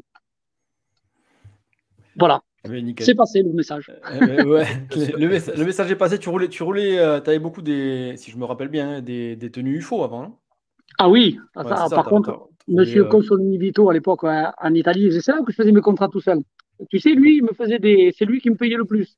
Il- les, les contrats, en général, ils sont épais comme ça. Lui, c'était sur une feuille. Quel homme que c'était. C'était un homme de parole, Consolini Vito. Lui, c'était un bon. Il faut, il donnait beaucoup d'argent, les gars. Beaucoup, hein. Ça t'a suffi cet argent-là pour, pour vivre un bon moment ou pas? Ou t'as été Alors, obligé de travailler rapidement? Faut pas le dire à la télé, ça. non, non. Il Non, il. Ah, ils te le diront jamais, tout ça. Non, il faut, il faut vivre, les gars, il faut vivre. Ouais, c'est, c'est- ouais, un pilote. En fait, on ne on se rend pas compte de- des différences de génération et des, euh, de ce que, euh, en gros, tu as pu gagner avec ton niveau. Et à chaque fois, on pose cette question à chaque pilote parce que c'est vrai que par rapport au niveau et par rapport aux générations différentes, Ouais. on se rend compte que actuellement, pour tous les pilotes qu'on a reçus, tous les pilotes français, quand on n'est pas dans les cinq premiers du mondial, comme, mmh Vial ou comme les autres pilotes, mais ça, ça, devient de plus en plus compliqué. Un pilote qui est dans les 10, c'est a, beaucoup de mal à vivre du motocross. Et je me demandais justement si, si, toi, à ton époque, c'était différent, c'est-à-dire que peut-être que les premiers étaient moins payés, mais que c'était plus homogène aussi en termes de, salaire. Ah ben écoute, c'était beaucoup plus homogène avant, ça c'est vrai. Là, il y a quelque chose qui s'est passé, tu as dit, as dit la vérité, c'est bien que tu vois, je vais te répondre à tout ça, parce que je pense, moi, vu ma vision à moi, hein, à l'époque, si tu veux, si tu étais capable, le mec du, admettons, un championnat du monde à la barre, si tu étais capable, tu avais le droit de faire des qualifications. Donc si tu étais fort, tu te qualifiais et tu avais ta prime de départ. En fait, ta prime de départ, je veux dire, la qualification, c'était 1500 francs suisses à l'époque. Ça te payait les frais, tu rentrais chez toi, ça te coûtait pas trop d'argent, tu étais content, tu vois. Même, même si tu étais juste qualifié, tu comprends, c'était cool. Maintenant, tu n'as pas plus, plus ça. Maintenant, comme tu dis, c'est les cinq premiers, ils prennent des sous par-dessus la tête, comme des Formule 1, là, comme les, les pilotes de Formule 1. Ils prennent beaucoup d'argent et les autres, c'est eux qui payent les pilotes. C'est eux qui payent les teams pour pouvoir rentrer. Et ça, je trouve ça dégueulasse. C'est-à-dire qu'un petit gitan qui serait fort et qui n'aurait pas d'argent, qui arriverait à rouler très très fort, bien sûr, moi j'ai un team, j'ai Racing, je le fais rentrer quand je veux, n'importe qui. Mais le seul truc qu'il y a, c'est que si tu n'as pas le bras long comme ça pour essayer de faire rentrer un jeune, eh bien, si tu n'as pas d'argent, eh tu restes derrière, même si tu es bon, tu comprends? Et ça, je trouve pas ça normal. Ce qu'il faudrait, c'est qu'on donne la possibilité aux jeunes de pouvoir s'ils sont forts sur ce terrain-là, parce que dans, le monde entier où j'allais à l'époque, tu avais toujours un pilote qui était très fort chez lui. Après, il était beau à rien ailleurs, tu vois. Mais chez lui, il connaissait par cœur. Donc, il était fort. Tu comprends? Et mm. tu en avais toujours un qui, pouvait sortir du lot. Mais là, tu donnes pas la chance à personne. C'est-à-dire que même si le mec, il est bon, il faut que les parents qui se sont enseignés toute leur vie pour faire de la moto, parce que ça coûte de plus en plus cher. Une moto, à l'époque, ça valait 1,5 million, allez, 1500 euros, 2000 euros. Maintenant, tu as vu combien ça coûte? Ça coûte de 8000 euros une moto. Et d'origine, sans mettre des pièces et tout ça. Tu vois ce que je veux dire? Donc, je trouve ça dégueulasse. Il faut donner la chance aux jeunes de pouvoir y arriver. Et si tu n'as pas d'argent, maintenant, ça devient un sport de riche. Si tu n'as pas d'argent, eh tu crèves quoi, la bouche ouverte, ou alors tu n'y arriveras jamais. Ou alors tu vas payer si pour entrer dans le team parce que tu es fils à papa et que tu n'avances pas. Tu as vu les grilles, elles sont vides. C'est dégueulasse. Je trouve ça nul. Je trouve ça nul. Et c'est toujours les mêmes têtes. Alors qu'il y a des jeunes qui vont faire du junior et qui vont être très forts. Et bien, s'ils ne sont pas champions de France ou s'ils ne sont pas dans les trois premiers, et bien, tu n'en entendras jamais parler parce qu'il faut qu'ils aient d'argent pour pouvoir entrer en. Moi, c'est ma vision des choses et je trouve ça que c'est nul. Je trouve ça nul. Voilà. Je vous le dis. As, toujours, on a Julien qui nous demande, tu parlais de JK Racing, est-ce que tu as toujours des billes chez JK C'est quoi JK pour toi aujourd'hui? JK Racing, tu je te dis la vérité? JK Racing, c'était un team de jet ski à l'époque. Et c'est Ricardo Boschi qui, avait, qui, était venu, c'était mon ami, il est milliardaire. Et il était venu avec moi, et quand je roulais en Italie, il s'est greffé avec moi et mon père. Mon père, il avait acheté une remorque et un camion avant que je, tu sais, que je touche à VTM. Et donc, si tu veux, lui, il s'est greffé parce que c'était un ami à moi. Donc, il, il, mettait ses autocollants. Il avait la marque Grégor à l'époque des chaussures en Italie. Et lui, il a continué le team, si tu veux, mais il s'était mis avec moi. Et donc, le team, si tu veux, c'est mon père qui l'a monté. Et lui, il a continué à prospérer. Et donc, si tu veux, le team JK Racing est toujours, est toujours d'actualité. C'est pour ça que comme c'est comme un frère pour moi, si j'ai besoin, euh, voilà, si je serais fort, je reviendrai en mondial quand je veux. Mais ça sert à rien, tu comprends, ma carrière, moi, elle est finie. Mais autrement, je peux quand même toujours, il m'écouterait, quoi, il m'écoute à moi. C'est un bon gars. On Grégory Pouèche qui, qui euh, rebondit sur ce que tu viens de dire par rapport aux détections des pilotes, un peu comme fait la Cherco Academy en motocross, c'est-à-dire en, enduro, la Cherco Academy, c'est sélection des pilotes avec des chronos et avec, avec tout ça. Et, lui, euh, voilà, dit que ça devrait se faire en cross avec euh, ben, des académies comme ça qui, poussent les pilotes vers le haut. Ouais, je, trouve que c'est pas, c'est pas, c'est pas mal. C'est pas mal du tout. C'est bien. C'est pas mal ça. Parce qu'au moins, tu donnes la chance aux jeunes de s'exprimer sur un tour chrono et voir si tu es capable. Mais après, il faut pas que ça soit aussi chauvin qui te dise ça et que c'est pas vrai, tu comprends? Il faut, faut être suivi, ça. Il faut que ça soit suivi par quelqu'un de la Fédé et que ça soit que ça soit, euh, s'appelle officiel, tu comprends? Parce que c'est facile de dire, tu amènes ton fils, il roule trois secondes moins vite que l'autre. Ah non, mais en fait, il roulait mieux que toi. Non, c'est pas vrai, tu vois. Il faut que ça soit, faut que ça soit des teams qui fassent ça. Il faudrait que ça soit des teams dans toutes les régions de France ou que tous ceux qui veulent se greffer à une team de mondial qui viennent rouler. Mais les mecs, ça les intéresse même pas parce que eux, ce qu'ils veulent, c'est trouver de l'argent pour pouvoir fonctionner dans le championnat du monde. Et tu comprends, c'est, c'est, ça est devenu un sport de, d'argent et pas de, de faire montrer les, les, bons. Il faut que les jeunes maintenant s'entraînent très fort. Si j'ai quelque chose à vous dire, entraînez, entraînez-vous à bloc, les gars, et essayez de gagner tout ce que vous faites dans votre vie. Au moins, si vous gagnez, vous serez pris. C'est comme moi. Si tu es deuxième, on n'entendra pas parler de toi. Mais si tu es premier, tu peux gagner. Tu peux être devant. C'est ça, c'est la vie, c'est comme ça. Tu penses quoi du cursus normal? Euh, actuellement, tu viens de la Fédé, par exemple, ben, comme ça n'a pas trop changé, au final, c'était déjà comme ça à ton époque, mais le, cursus euh, cadet, 125 junior, MX2, MX1 en France. Est-ce que tu penses que c'est bien pour franchir les paliers ou, ou tu penses qu'il faut partir quand tu es junior, il faut partir de suite en Europe et essayer de gravir les échelons très très rapidement? Eh ben, il y en a un qui faisait ça, c'était Pichon à l'époque. Il était tout jeune et il n'avait pas fini son année, mais il gagnait quand même, tu vois. C'est un mec quand même qui a été champion de France, qui a gagné toutes ses catégories. Donc c'est, on peut pas, on peut pas dire que c'est pas bien. Mais moi je dis, il faut quand même gagner. Les échelons sont bien, sont bien établis. Ça a toujours été ça. Ça c'est la logique du motocross. Mais par contre, ce que je trouve inadmissible, c'est que un mec qui est champion de France cadet, qu'on l'aide pas ou qu'on ils disent on va, on va vous donner un petit budget pièce, monsieur, de 10 000 francs. Oui, 10 000 francs, tu vas où avec 10 000 francs? Tu as deux embrayages et tu vas te faire enculer après? Non, c'est pas bon. Excuse-moi des paroles, mais c'est la vérité. Qu'est-ce que tu vas faire, frère? Un mec qui va faire le, la ligue, il va être plus aidé qu'un mec qui va faire les leads. Pourquoi? Parce que la ligue, le concessionnaire du coin, ça va lui faire plus de pub qu'un mec qui va faire les leads, tu vois? C'est dégueulasse. Mais pourtant, c'est la, c'est la vérité, frère. Moi, je sais que quand j'étais à la ligue, on me donnait des motos, on me prêtait deux motos, tu vois? C'était cool pour un petit jeune qui fait la ligue. Moi, je gagnais aussi, mais on me les prêtait. Après, quand tu vas au championnat de France élite, eh bien, si tu n'es pas champion, frère, eh bien, c'est difficile, tu vois. Voilà. Exactement. Moi, je sais qu'après les Nations, j'étais pilote Yamaha Motor France et j'avais été Jean-Claude Olivier. Et je me rappelle que quand j'étais au salon, il y en a un qui m'a dit euh, Ouais, mais vous comprenez, vous avez fait quatrième au championnat du monde. J'ai dit Oui, mais j'ai bien d'être champion du monde là, tout à l'heure, là, hier. J'ai dit Ah oui, et Jean-Claude Olivier est arrivé. Pour Monsieur Segui, on ouvre les barrières. Là, ça m'a fait plaisir, tu vois. C'était un drôle de type, Jean-Claude Olivier, j'adorais. C'était un bon gars. Tu étais respecté dans le milieu. C'est pas que j'étais respecté, c'est que tu te le gagnes. Jean-Claude Olivier, je me rappelle que quand j'ai gagné le Grand Prix à Geldor, je pars dernier, je gagne la manche. Tu sais, quand tout le monde a dit, t'as fait un doigt à daube. En fait, si tu regardes bien la vidéo, je suis pas mal poli. Je lui ai fait, mais qu'est-ce que tu fais, collègue? Parce qu'il m'avait freiné, j'ai failli, failli passer par devant, j'ai fait le knack-knack, involontaire. T'as compris? Et donc, je lui avais fait en l'air, mais qu'est-ce que tu fais, Pélo? Qu'est-ce que tu fais? Et tout le monde a cru que j'y avais fait un doigt. C'est pas vrai. C'est pas vrai du tout.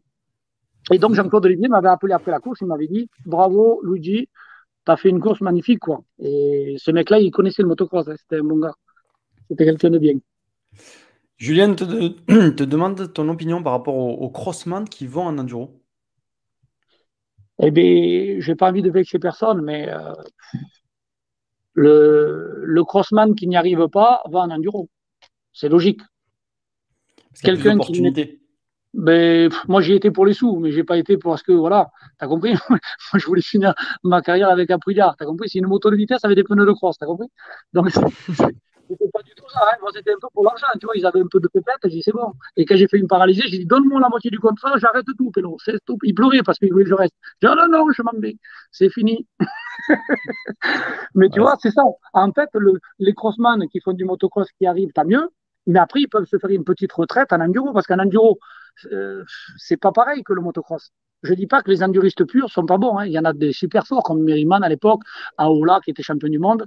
Mais ces gars-là, euh, je me rappelle qu'Aola, je l'avais, je l'avais, je l'avais croqué. Hein. Je l'avais croqué déjà. Avec la prière. Hein. Donc ça veut dire que tu vois, un crossman bien préparé, tu fais l'enduro, tu y arrives. Moi, je pense que l'enduro, c'est, c'est une autre discipline, mais un crossman s'y adapte vite. Voilà, c'est pour ça qu'il y a beaucoup de crossman qui sont devant, justement comme Jérémy que c'est bien pour, ouais, ouais, par exemple Jérémy qui s'était beaucoup blessé, mais lui il est arrivé un peu plus tard quand même, Jérémy en, enduro. Non, mais, Jérémy, lui, il était bon. Je dis pas ça je dis pas dans le sens que Jérémy n'était pas bon crossman, il était très non, non, Non, pas du tout. Non, non, non, mais j'ai bien compris. Mais je, mais je veux dire, c'est qu'il est arrivé plus tard. Ça, je voulais dire, et je voulais parler de Zach Pichon, par exemple, qui vient de basculer. Mais Zach Pichon, si tu veux, il a essayé. C'est pas, c'est pas qu'on va pas dire que son père n'a pas essayé de le faire aller vite. Hein. Il avait les moyens, lui, hein, pour y arriver. Le seul truc qu'il y a, c'est qu'à un moment donné, eh écoute, le caractère du garçon, il, il était très doué, Zach est très très fort. Moi, je l'ai vu à Lozère, il roulait très bien. Mais après, quand tu te mets en conflit avec ton père, que tu n'arrêtes pas de crier, c'est pas une vie, frère. Il faut que les enfants évoluent bien. Et je crois que Michael, il a intelligent. Le petit Zach, le pilotage qu'il a, Zach, c'est un pilotage beaucoup plus coulé. Et puis, c'est pas quelqu'un qui est méchant, je pense, dans la vie, Zach. Il a, il a pas le caractère de son petit frère ou même de son père. Son père, c'était, c'était comme moi. On avait la rage, tu vois. On avait la mort il faut être comme ça un peu en motocross. Si tu pas, si pas cette hargne-là, eh je crois que ça te, ça te bloque, hein. ça te pénalise, quoi. surtout à ce niveau maintenant. Ça roule encore plus, de plus en plus vite. Je pense qu'on va pas me, dire le contraire. Je ne me trompe pas. Hein. Peut-être que, peut que le Zach Pichon a aussi, euh, ça, ça, lui fait du, ça lui fait du bien peut-être de changer de discipline ou euh, voilà, en cross, voilà, il... le compare encore avec son père, alors que là, en enduro, au moins. exact. Peut-être aussi, ça je sais pas, tu vois, je ne vais pas rentrer dans ce débat-là, mais je sais que le Zach, son pilotage lui, va mieux en enduro qu'en motocross. Pourtant, Zach, c'est un, très bon pilote. Voilà. D'ailleurs, il le prouve parce qu'il est devant. Euh, il est devant dès la première année. Et bien en plus, lui, il vient du mondial, donc à l'élite, déjà, il était devant. Donc quelqu'un comme lui de sa trempe, euh, en enduro, c'est plus facile, tu vois, ça, ça, va mieux. Après, c'est ceux qui vont lui casser les couilles. Enfin, moi, avec la Prilla, ça, ça me cassait les bonbons. C'est tout ce qui est extrême. Dans les extrêmes, s'il arrive à gagner dans les extrêmes, et je crois qu'il le fait déjà, il faut être physique, mais c'est technique quand même. Il faut travailler quand même la technique. Hein. L'enduro, les gars, c'est pas euh, un crossman, il va à l'enduro, il va tout gagner. Non, il faut quand même travailler. Moi, j'étais avec Merriman, c'est un trialiste, mec. Mais je te jure, tu remarques qu'il prenait plein de cachets, cet enculé. Mais il avait des cuisses, ça m'aurait dit des poteaux, mon frère. Je me disais comment il fait, cet enculé. mais en tout cas, en tout cas je me le baisais, tu vois, sur des terrains, quand c'était des terrains cross, mais dans les, dans les trucs trialistes, putain, il était fort. Ce mec, c'est des trial, donc euh, on va passer des rochers, toi, à quatre pattes, tu peux pas. compliqué, Moi, je me faisais aider, c'était pas possible. Je dis, oh les gars, c'est des malades. Comment tu vas faire? En plus, la moto, si elle te tombe dessus, elle t'écrase carrément. Ouais, au final, un crossman, c'est ce qu'il doit travailler, parce que tout le reste, il l'a. Enfin, un gars comme toi, je pense que sur tout le reste, euh, tu as dû travailler, toi, vraiment la technique pour les extrêmes et, euh, et peut-être aussi la reconnaissance des, des spéciales, parce que c'est pas évident d'aller vite sur un tour à froid aussi. Oh putain, grave. Et surtout avec la là, je te dis, je, je, surtout, tu sais ce que je faisais à l'entraînement? Je la faisais tomber par terre, je la relevais. Je la faisais tomber par terre, je la relevais pendant une heure. Au moins, comme ça, le dos, je te dis qu'il était costaud, la fait. c'était pas le tas de sable, c'était la moto, là, t'as compris On sait pas ce qui est le plus dur, en fait, entre les deux. Oh, bordel de merde, c'est le truc de fou, frère. J'en ai tellement fait dans ma vie. Et regarde encore, je te jure, j'ai la santé d'un mec de 20 ans. En vélo, je me bats avec des mecs de 20 ans tous les dimanches. C'est des trucs de fou. Et quand il y a les vieux qui me passent, je leur dis, t'es drogué, toi. vélo, vélo tu, tu, essayes de le faire à un bon niveau ou tu le fais comme ça par Ah ouais, mais écoute, non, j'ai commencé au plus bas niveau. je vais répondre à mon petit copain Vincent Gendani qui m'a mis, écoute bien, Vincent, j'ai pas honte de le dire, je suis un Je suis un Ufolep en troisième catégorie, j'ai gagné. J'ai fait la deuxième, j'ai gagné. J'ai fait la première, j'ai fait deuxième. J'ai dit, là, il y a un souci. Qu'est-ce qui se passe, copain Alors, je me suis entraîné comme un chien, pardi. Et je remercie aussi Romain Fehu, mon entraîneur, qui faisait le Tour de France. Et Laurent Roux, qui m'a mis dans le vélo aussi, c'est des copains à moi, ils sont extraordinaires. Mais, les gars, le vélo, c'est un autre sport, c'est un truc de fou, frère. Je suis à 7800 km depuis janvier, pour te dire. Et je fais des courses tous les dimanches. Et je, tombe avec des vieux, des fois. Mais c'est souvent des jeunes, tu vois. Mais quand il y a des vieux frères, je me pose des questions. J'ai là, Pélo, qu'est-ce qu'il a mangé, celui-là? C'est pas possible. Il n'a pas mangé des hérissons. Ou alors il en a mangé un de plus. tu vois ce que je veux dire? Non, c'est un, truc de fou, le vélo. Pour ceux qui s'y connaissent en vélo, tu, tu, tu es combien de watts tu disais l'autre jour, là, ce week-end Ah oui, ah oui, un truc de malade. J'arrive à faire 1490 watts, je crois, sur euh, une seconde.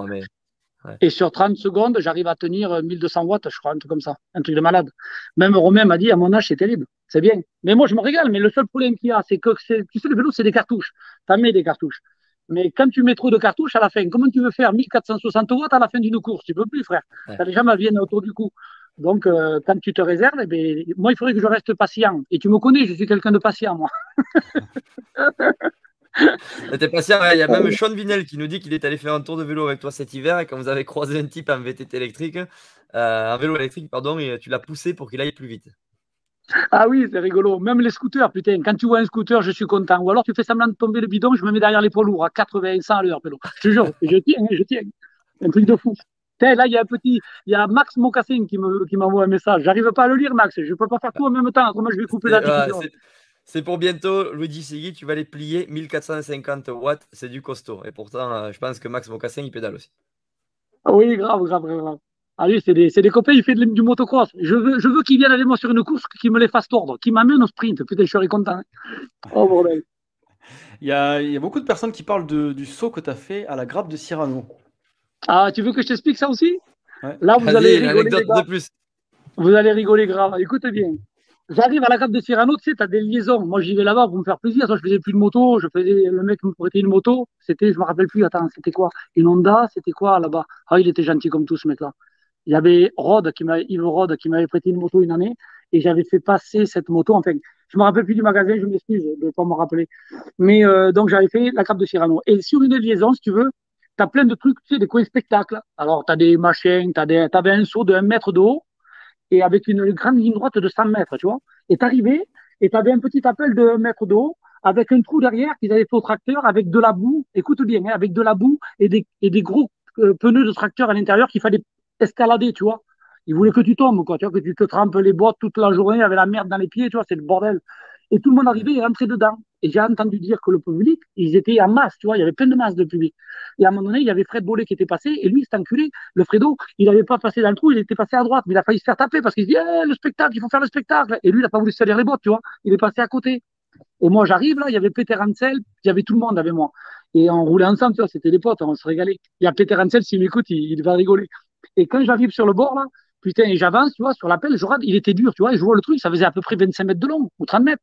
J'ai dit, bordel, avec cet après-là, ce, ce tank-là, si je le lance bien, j'en sursaute de l'autre côté. Tu vois, je regardais, mais je le fais pas, tu vois, je regarde. Et je mets la roue avant, je monte et j'essaye, tu vois, j'ai putain, elle passe, hein, cette moto, j'en suis sûr que ça le ferait. Et, et puis à un moment donné, je dis, bon, c'est bon, c'est pas grave, je rentre dedans, et c'est pas grave, tu vois, je le ferai pas. Et il y a un mec dans le public qui me dit, eh, c'est Guy, il a pas de couilles. Je dis, de quoi, qui c'est qui a dit ça? Et Peter, il me dit, non, Luigi, commence pas, le fais pas, j'ai poussé vous, les gars.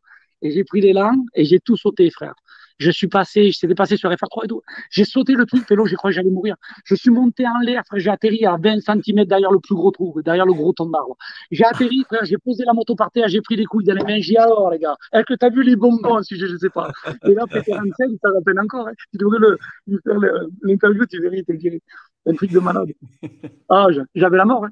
J'avais la mort, fallait pas me dire ça. tu m'étonnes. Il fallait pas me dire ça. Putain, ça c'est beau ça. Euh, Qu'est-ce qu'on fait On dort ensemble ou euh? Non, mais c'est bon, arrêtez, on avait dit une non, heure. bon, les gars, euh, écoutez-moi, écoutez-moi, les gars, je crois qu'ils se regardent, les mecs, là. Allez-y, il n'y a pas de problème. Moi, je suis là toute la nuit, ma gueule. On peut jouer de la guitare, on peut faire chanter ma fille, c'est bon. On s'allume, on s'allume un feu si tu veux. On s'allume Allez, feu on se fait une pause, on reprend après. Non, je rigole. Allez-y, allez-y, posez des questions. Euh, allez, dernière question. On avait Jacques Grillon qui demandait si tu te rappelles de Ruggenbourg, c'est ça? Ruggenbourg en 2001. Tu étais, il était spectateur en 2001. Ah, j'ai pas sauté dans le public, je ne me rappelle plus. Je me rappelle plus. Non. Bon, je sais pas, bon, demande-lui qu'est-ce qu'il qu'est-ce qu'il a fait? Redemande-lui, il va te dire. Ouais, je sais pas. Je sais pas ce qu'il a, parce qu'il a pas Jacques. Grillon, ça me dit quelque chose, c'est sûr. En 2001, oui, à Ruggenbourg. J'ai gagné, je crois, non? À Ruggenbourg. Ouais. Je- euh, Demande-lui qu'est-ce qu'il y a eu, vas-y. Vas-y, dis-lui. Allez. Jackie, commente si t'es toujours là, si tu dors pas. Jackie, commente. Jackie, il est speaker, il commente. On fait des lives, tu sais, Luigi, tous les matins. On se lève à 7h du matin pour, pour, euh, ben, pour, faire, pour animer une émission matinale, tout simplement. Et Jackie, il est là, présent, et il est speaker. Donc voilà, ça trouve, tu lui as donné envie de continuer à raconter comme moi des conneries dans un micro. quoi. Ouais, mais certainement. Ou alors il a dû rigoler avec moi, un truc comme ça. Ah, non, mais que Euh, des bons retours. En tout cas, on a plein, plein de commentaires de, de, de gars qui sont, euh, qui sont à fond, qui se rappellent de bons souvenirs avec toi. Et c'est c'est vrai que c'est c'est cool. Merci à toi de, de nous avoir accordé tout moi, ce ça- temps. Ça me fait plaisir, mon Nico. En plus, on s'est connus là, à Pernes-les-Fontaines. T'es un gars gentil. Le petit Abadi, c'est pareil. Vous êtes tous les deux cool, là. Et ce que vous faites, c'est génial. Vous êtes malins. Bravo, les gars. C'est super de faire ça. C'est génial. je- tu sais que je me rappelle, tu étais venu me voir. Je sais pas si c'était de ça que tu parlais avant qu'on se, qu'on soit en live hein, quand on était en off, mais je me rappelle que tu étais venu me voir à, à la Barthe en 125. J'avais une 125 Honda et tu étais venu me régler la moto euh, à la Ligue. Il y a Putain, longtemps. Il y a longtemps. C'était en Ouais. 2000, euh, 2001, peut-être 2002, quelque chose comme ça. ça allait mieux? Ouais, ouais, nickel, ouais, ouais, ça allait nickel. Tu étais venu, tu m'as dit putain, tu roules bien, mais vas-y, il faut. Attends, fais ça à ta moto. Et tu étais venu me voir. et ouais, c'était c'était super. Tu T'avais c'est scié le guidon, euh, le Twin Wall en deux. quoi. non, tu vois, pas, Ça, ça t'a marqué, Nico. tu m'avais pas scié le Le guidon. prochain Twin lui le coupe, sûr et certain. Il va tester, ouais, il va tester. Et tu sais qui c'est qui m'avait montré ça Tu veux que je te le dise, moi? C'était Strike Boss. Tu te rappelles le Dave Strike Boss? Ouais. Et bien, ce mec-là, là, c'est lui qui faisait ça sur ses teams. Et mon père l'avait vu, je crois. Et c'est mon père qui l'a vu. Et c'est mon père qui me l'a fait essayer. Je me suis régalé. Parce qu'il est twin wall, ma couille. J'en avais un contrat rental toute l'année, tu vois, j'en avais des milliers. Mais je te jure, avec un guidon, je faisais toute l'année, ma gueule, ça se tordait jamais. Pourtant, j'en ai pété cinq quand même. Incassable, il disait. Je les ai décalotés, ma couille.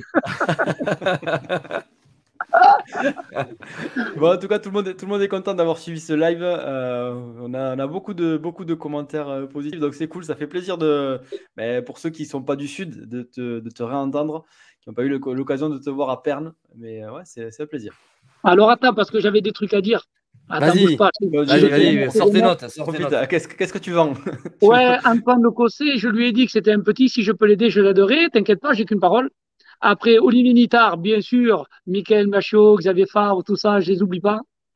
Frédéric Bollet, on a passé un super moment dimanche, on s'est régalé.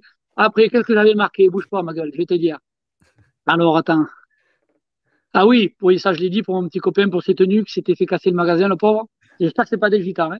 Bon, vous faites des mauvaises images, les gars, autrement. hein. Tu, tu le sauras, tu le sauras sinon. Ouais, je le saurais, ouais. Ah, c'est pas mal, ça aussi. Alors, attends, qu'est-ce que je voulais dire? T'as vu, on a, on a placé plein de tes sujets quand même. On n'est pas si mauvais, quoi. Ouais, vous êtes super, les gars, vous êtes gentils. Mais vous êtes des bons gars, moi je le sais. Vous êtes des super types, là. Et vous êtes jeunes en plus, c'est top. C'est top. Ah oui, ah, le petit Motors Racing, là, c'est un petit copain à moi, le petit gitan, là, qui m'avait envoyé la moto. Et son petit Thiago, il commence la moto. C'est un petit jeune qui a 12 ans et qui est sur une Kawasaki. Et je lui ai donné quelques conseils. J'avais mis ça même sur les, sur mon mur, sur Facebook. Ah, les petites leçons de pilotage. Donc, pour tous les jeunes qui commencent la moto, c'est un plaisir de vous, de vous aider. Si vous me donnez des conseils ou demandez des conseils, je vous le dirai. C'est avec Ouais. plaisir. Je Voilà. le disais tout à l'heure, ceux qui, ont- ceux qui ont besoin de stage ou comme ça, qui t'écrivent en privé. euh, Ouais, qui sur m'envoie les un message en privé, même parce que je sais pas, sur Facebook, tu sais, ça bloque à 5000 amis, là. Moi, je suis bloqué tout le temps. Ah et ouais. je peux pas prendre tout le monde, alors je sais pas comment faire. Qui m'envoie des messages écrits, je crois que ça doit marcher. Ouais, ils peuvent, Et, ils peuvent euh, qui t'écrire. m'envoie des messages et je pourrais le faire. Ouais, je voulais remercier aussi le petit Quentin d'Osville de Cahors qui m'avait prêté une paire de genouillères pour la course de Perne-et-Fontaine. Voilà, ça, ça s'est fait aussi. Voilà, c'est le petit magasin à Cahors. T'imagines, il m'a prêté des, des genouillères Kenny, ma gueule, alors qu'avant, je me cassais les couilles avec les Astérix. Eh bien, écoute, ma couille, fais du vélo et tu vas voir, ça bouge plus. Oh. Et- Bon, mais nickel, on est bien. On a, on a passé un très bon moment, en tout cas. Merci, euh, Ah, merci, moi, euh, moi. merci Luigi. C'était parfait. Merci Luigi. Ah si oui. tu veux re- réécouter tes anecdotes, si jamais un jour tu les oublies, elles seront euh, gravées à jamais sur la Mix Réflexion. À moins que YouTube nous coupe, mais, mais bon, voilà, ça, Ah oui, j'ai dit un peu. maîtriser. j'ai- peut-être dit des choses qu'il faut pas Non, dire. t'inquiète pas. Non, non, t'inquiète. non, non, Voilà. t'inquiète pas. Il y a pire, il y a pire. Il y a des gens qui font, franc-parler, il y a- c'était il y a des pas- gens qui font du cross bitume sans casque et les vidéos elles sont encore sur YouTube, donc t'inquiète pas. Si nous on se fait boycotter, on va aller dans la rue aussi. Et je remercie aussi Bir pour le l'aide qu'il fait à Perne et Fontaine à chaque fois. Mon cher ami Thierry Millet, parce que j'ai une anecdote, les gars, sur Thierry Millet. Thierry Millet, c'était Esson Moto à l'époque. Et lui, parmi dans ma carrière, c'est lui qui m'avait fait avoir les 625 Yamaha. Tu comprends? Il me faisait avoir les motos à l'époque. Et c'était, il me l'a dit, là, au Moro, au deuxième. Et Thierry Millet, j'ai fait sa rencontre ici. Et il m'avait sorti cette anecdote. Et c'est devenu un ami maintenant. Merci Thierry. T'es un homme de cœur et t'es comme ça, mec. Voilà. C'est fait. Il t'a eu 625 à l'année, c'est ça? Mais c'est lui qui me, si tu veux, tu sais, à l'époque, tu passais par euh, les, les, grandes, les grandes firmes comme Yamaha Motor France, passent par des concessionnaires. Et. Thierry Millet, c'est lui qui avait avancé l'argent, je pense, pour avoir ces motos, pour pouvoir me les avoir à moi, tu vois. Ah, et je te dis 6, peut-être c'est plus, tu vois. Je me trompe, parce que moi, je mangeais tout en deux minutes. Donc voilà. moi, je sais que j'avais pas le droit de mettre des Inson à l'époque, tu vois, dans le, dans le bloc moteur. Et donc, j'avais des embrayages avec le. Et moi, j'étais le droit de la gâchette, tu vois. Et je faisais une manche et je cassais l'embrayage, tu vois. La cloche, elle était morte. Même tout, je brûlais tout. Et mon père, tu vois, il pouvait pas mettre des Inson. Donc, on avait un contrat avec Yamaha Motor France qu'on n'avait pas le droit de changer les pièces euh, autres que d'origine. Et donc, à chaque euh, embrayage, chaque manche, je les enlevais et je mettais des neufs, tu vois. Ça coûte une fortune, frère. Ah. Mais mon père passait derrière et on les revendait. Faut pas le dire. oh merde, c'est trop tard. Il y a prescription, il y a prescription, c'est bon. Voilà. Et un petit message c'est pour Louis Sandro, qui est à Cahors, un petit jeune que je m'occupe là, que son père est banquier. Un petit coucou à vous. Et qui se prépare parce que bientôt il va passer au saut maintenant. On va le faire sauter. Là, il fait des virages, maintenant je vais le faire apprendre à sauter. Ouais. ça, va, ça va lui faire des guillis dans le ventre là au début. Ouais, grave, grave. Et Bon, Luigi, parfait. qu'on prépare les ISDE avec Blaise. On va faire les ISDE, tu sais, championnat du monde par équipe en enduro, en catégorie club. On a monté une équipe de 3 là. Et euh, bon, on est quand même des crossman à la base, tous les deux, on est, on est des billes. Je hein, viens en avec vous, les gars. Je viens avec vous. Mais euh, ouais, mais pareil, on ira. Si, si t'es chaud, on te trouve une moto et tu viens faire un tour de moto avec nous du côté de Cahors là, en enduro. Tu vas nous montrer un peu le Ah, en franchissement. enduro. Alors là, les gars, vous venez avec moi, je vous forme. Vous allez voir, vous allez le tuer. On va, être- on va être- on va devoir couper des arbres. Oh putain, non, pas ça, mais techniquement, il y a plein de trucs à apprendre, c'est génial. La Ouais, Cahors, exactement. c'est super pour l'enduro. Gilles Alguet te le dira, hein, c'est bien ici. Ouais, c'est vrai, c'est vrai. Bon, mais merci beaucoup, Luigi. En tout cas, c'était cool. On a passé une excellente soirée et euh, j'espère te revoir très très bientôt sur les terrains. Et euh, écoute, bonne soirée à tous. On se retrouve la semaine prochaine avec un nouvel invité de marque. Et sinon, euh, lundi matin pour un café avec Amix Réflexion de 7h à 7h30. Salut à tous. Merci beaucoup, Luigi. Merci, Blaise. À tous, À la hein. prochaine. Merci. Ciao, les gars. gars. À bientôt. Ciao.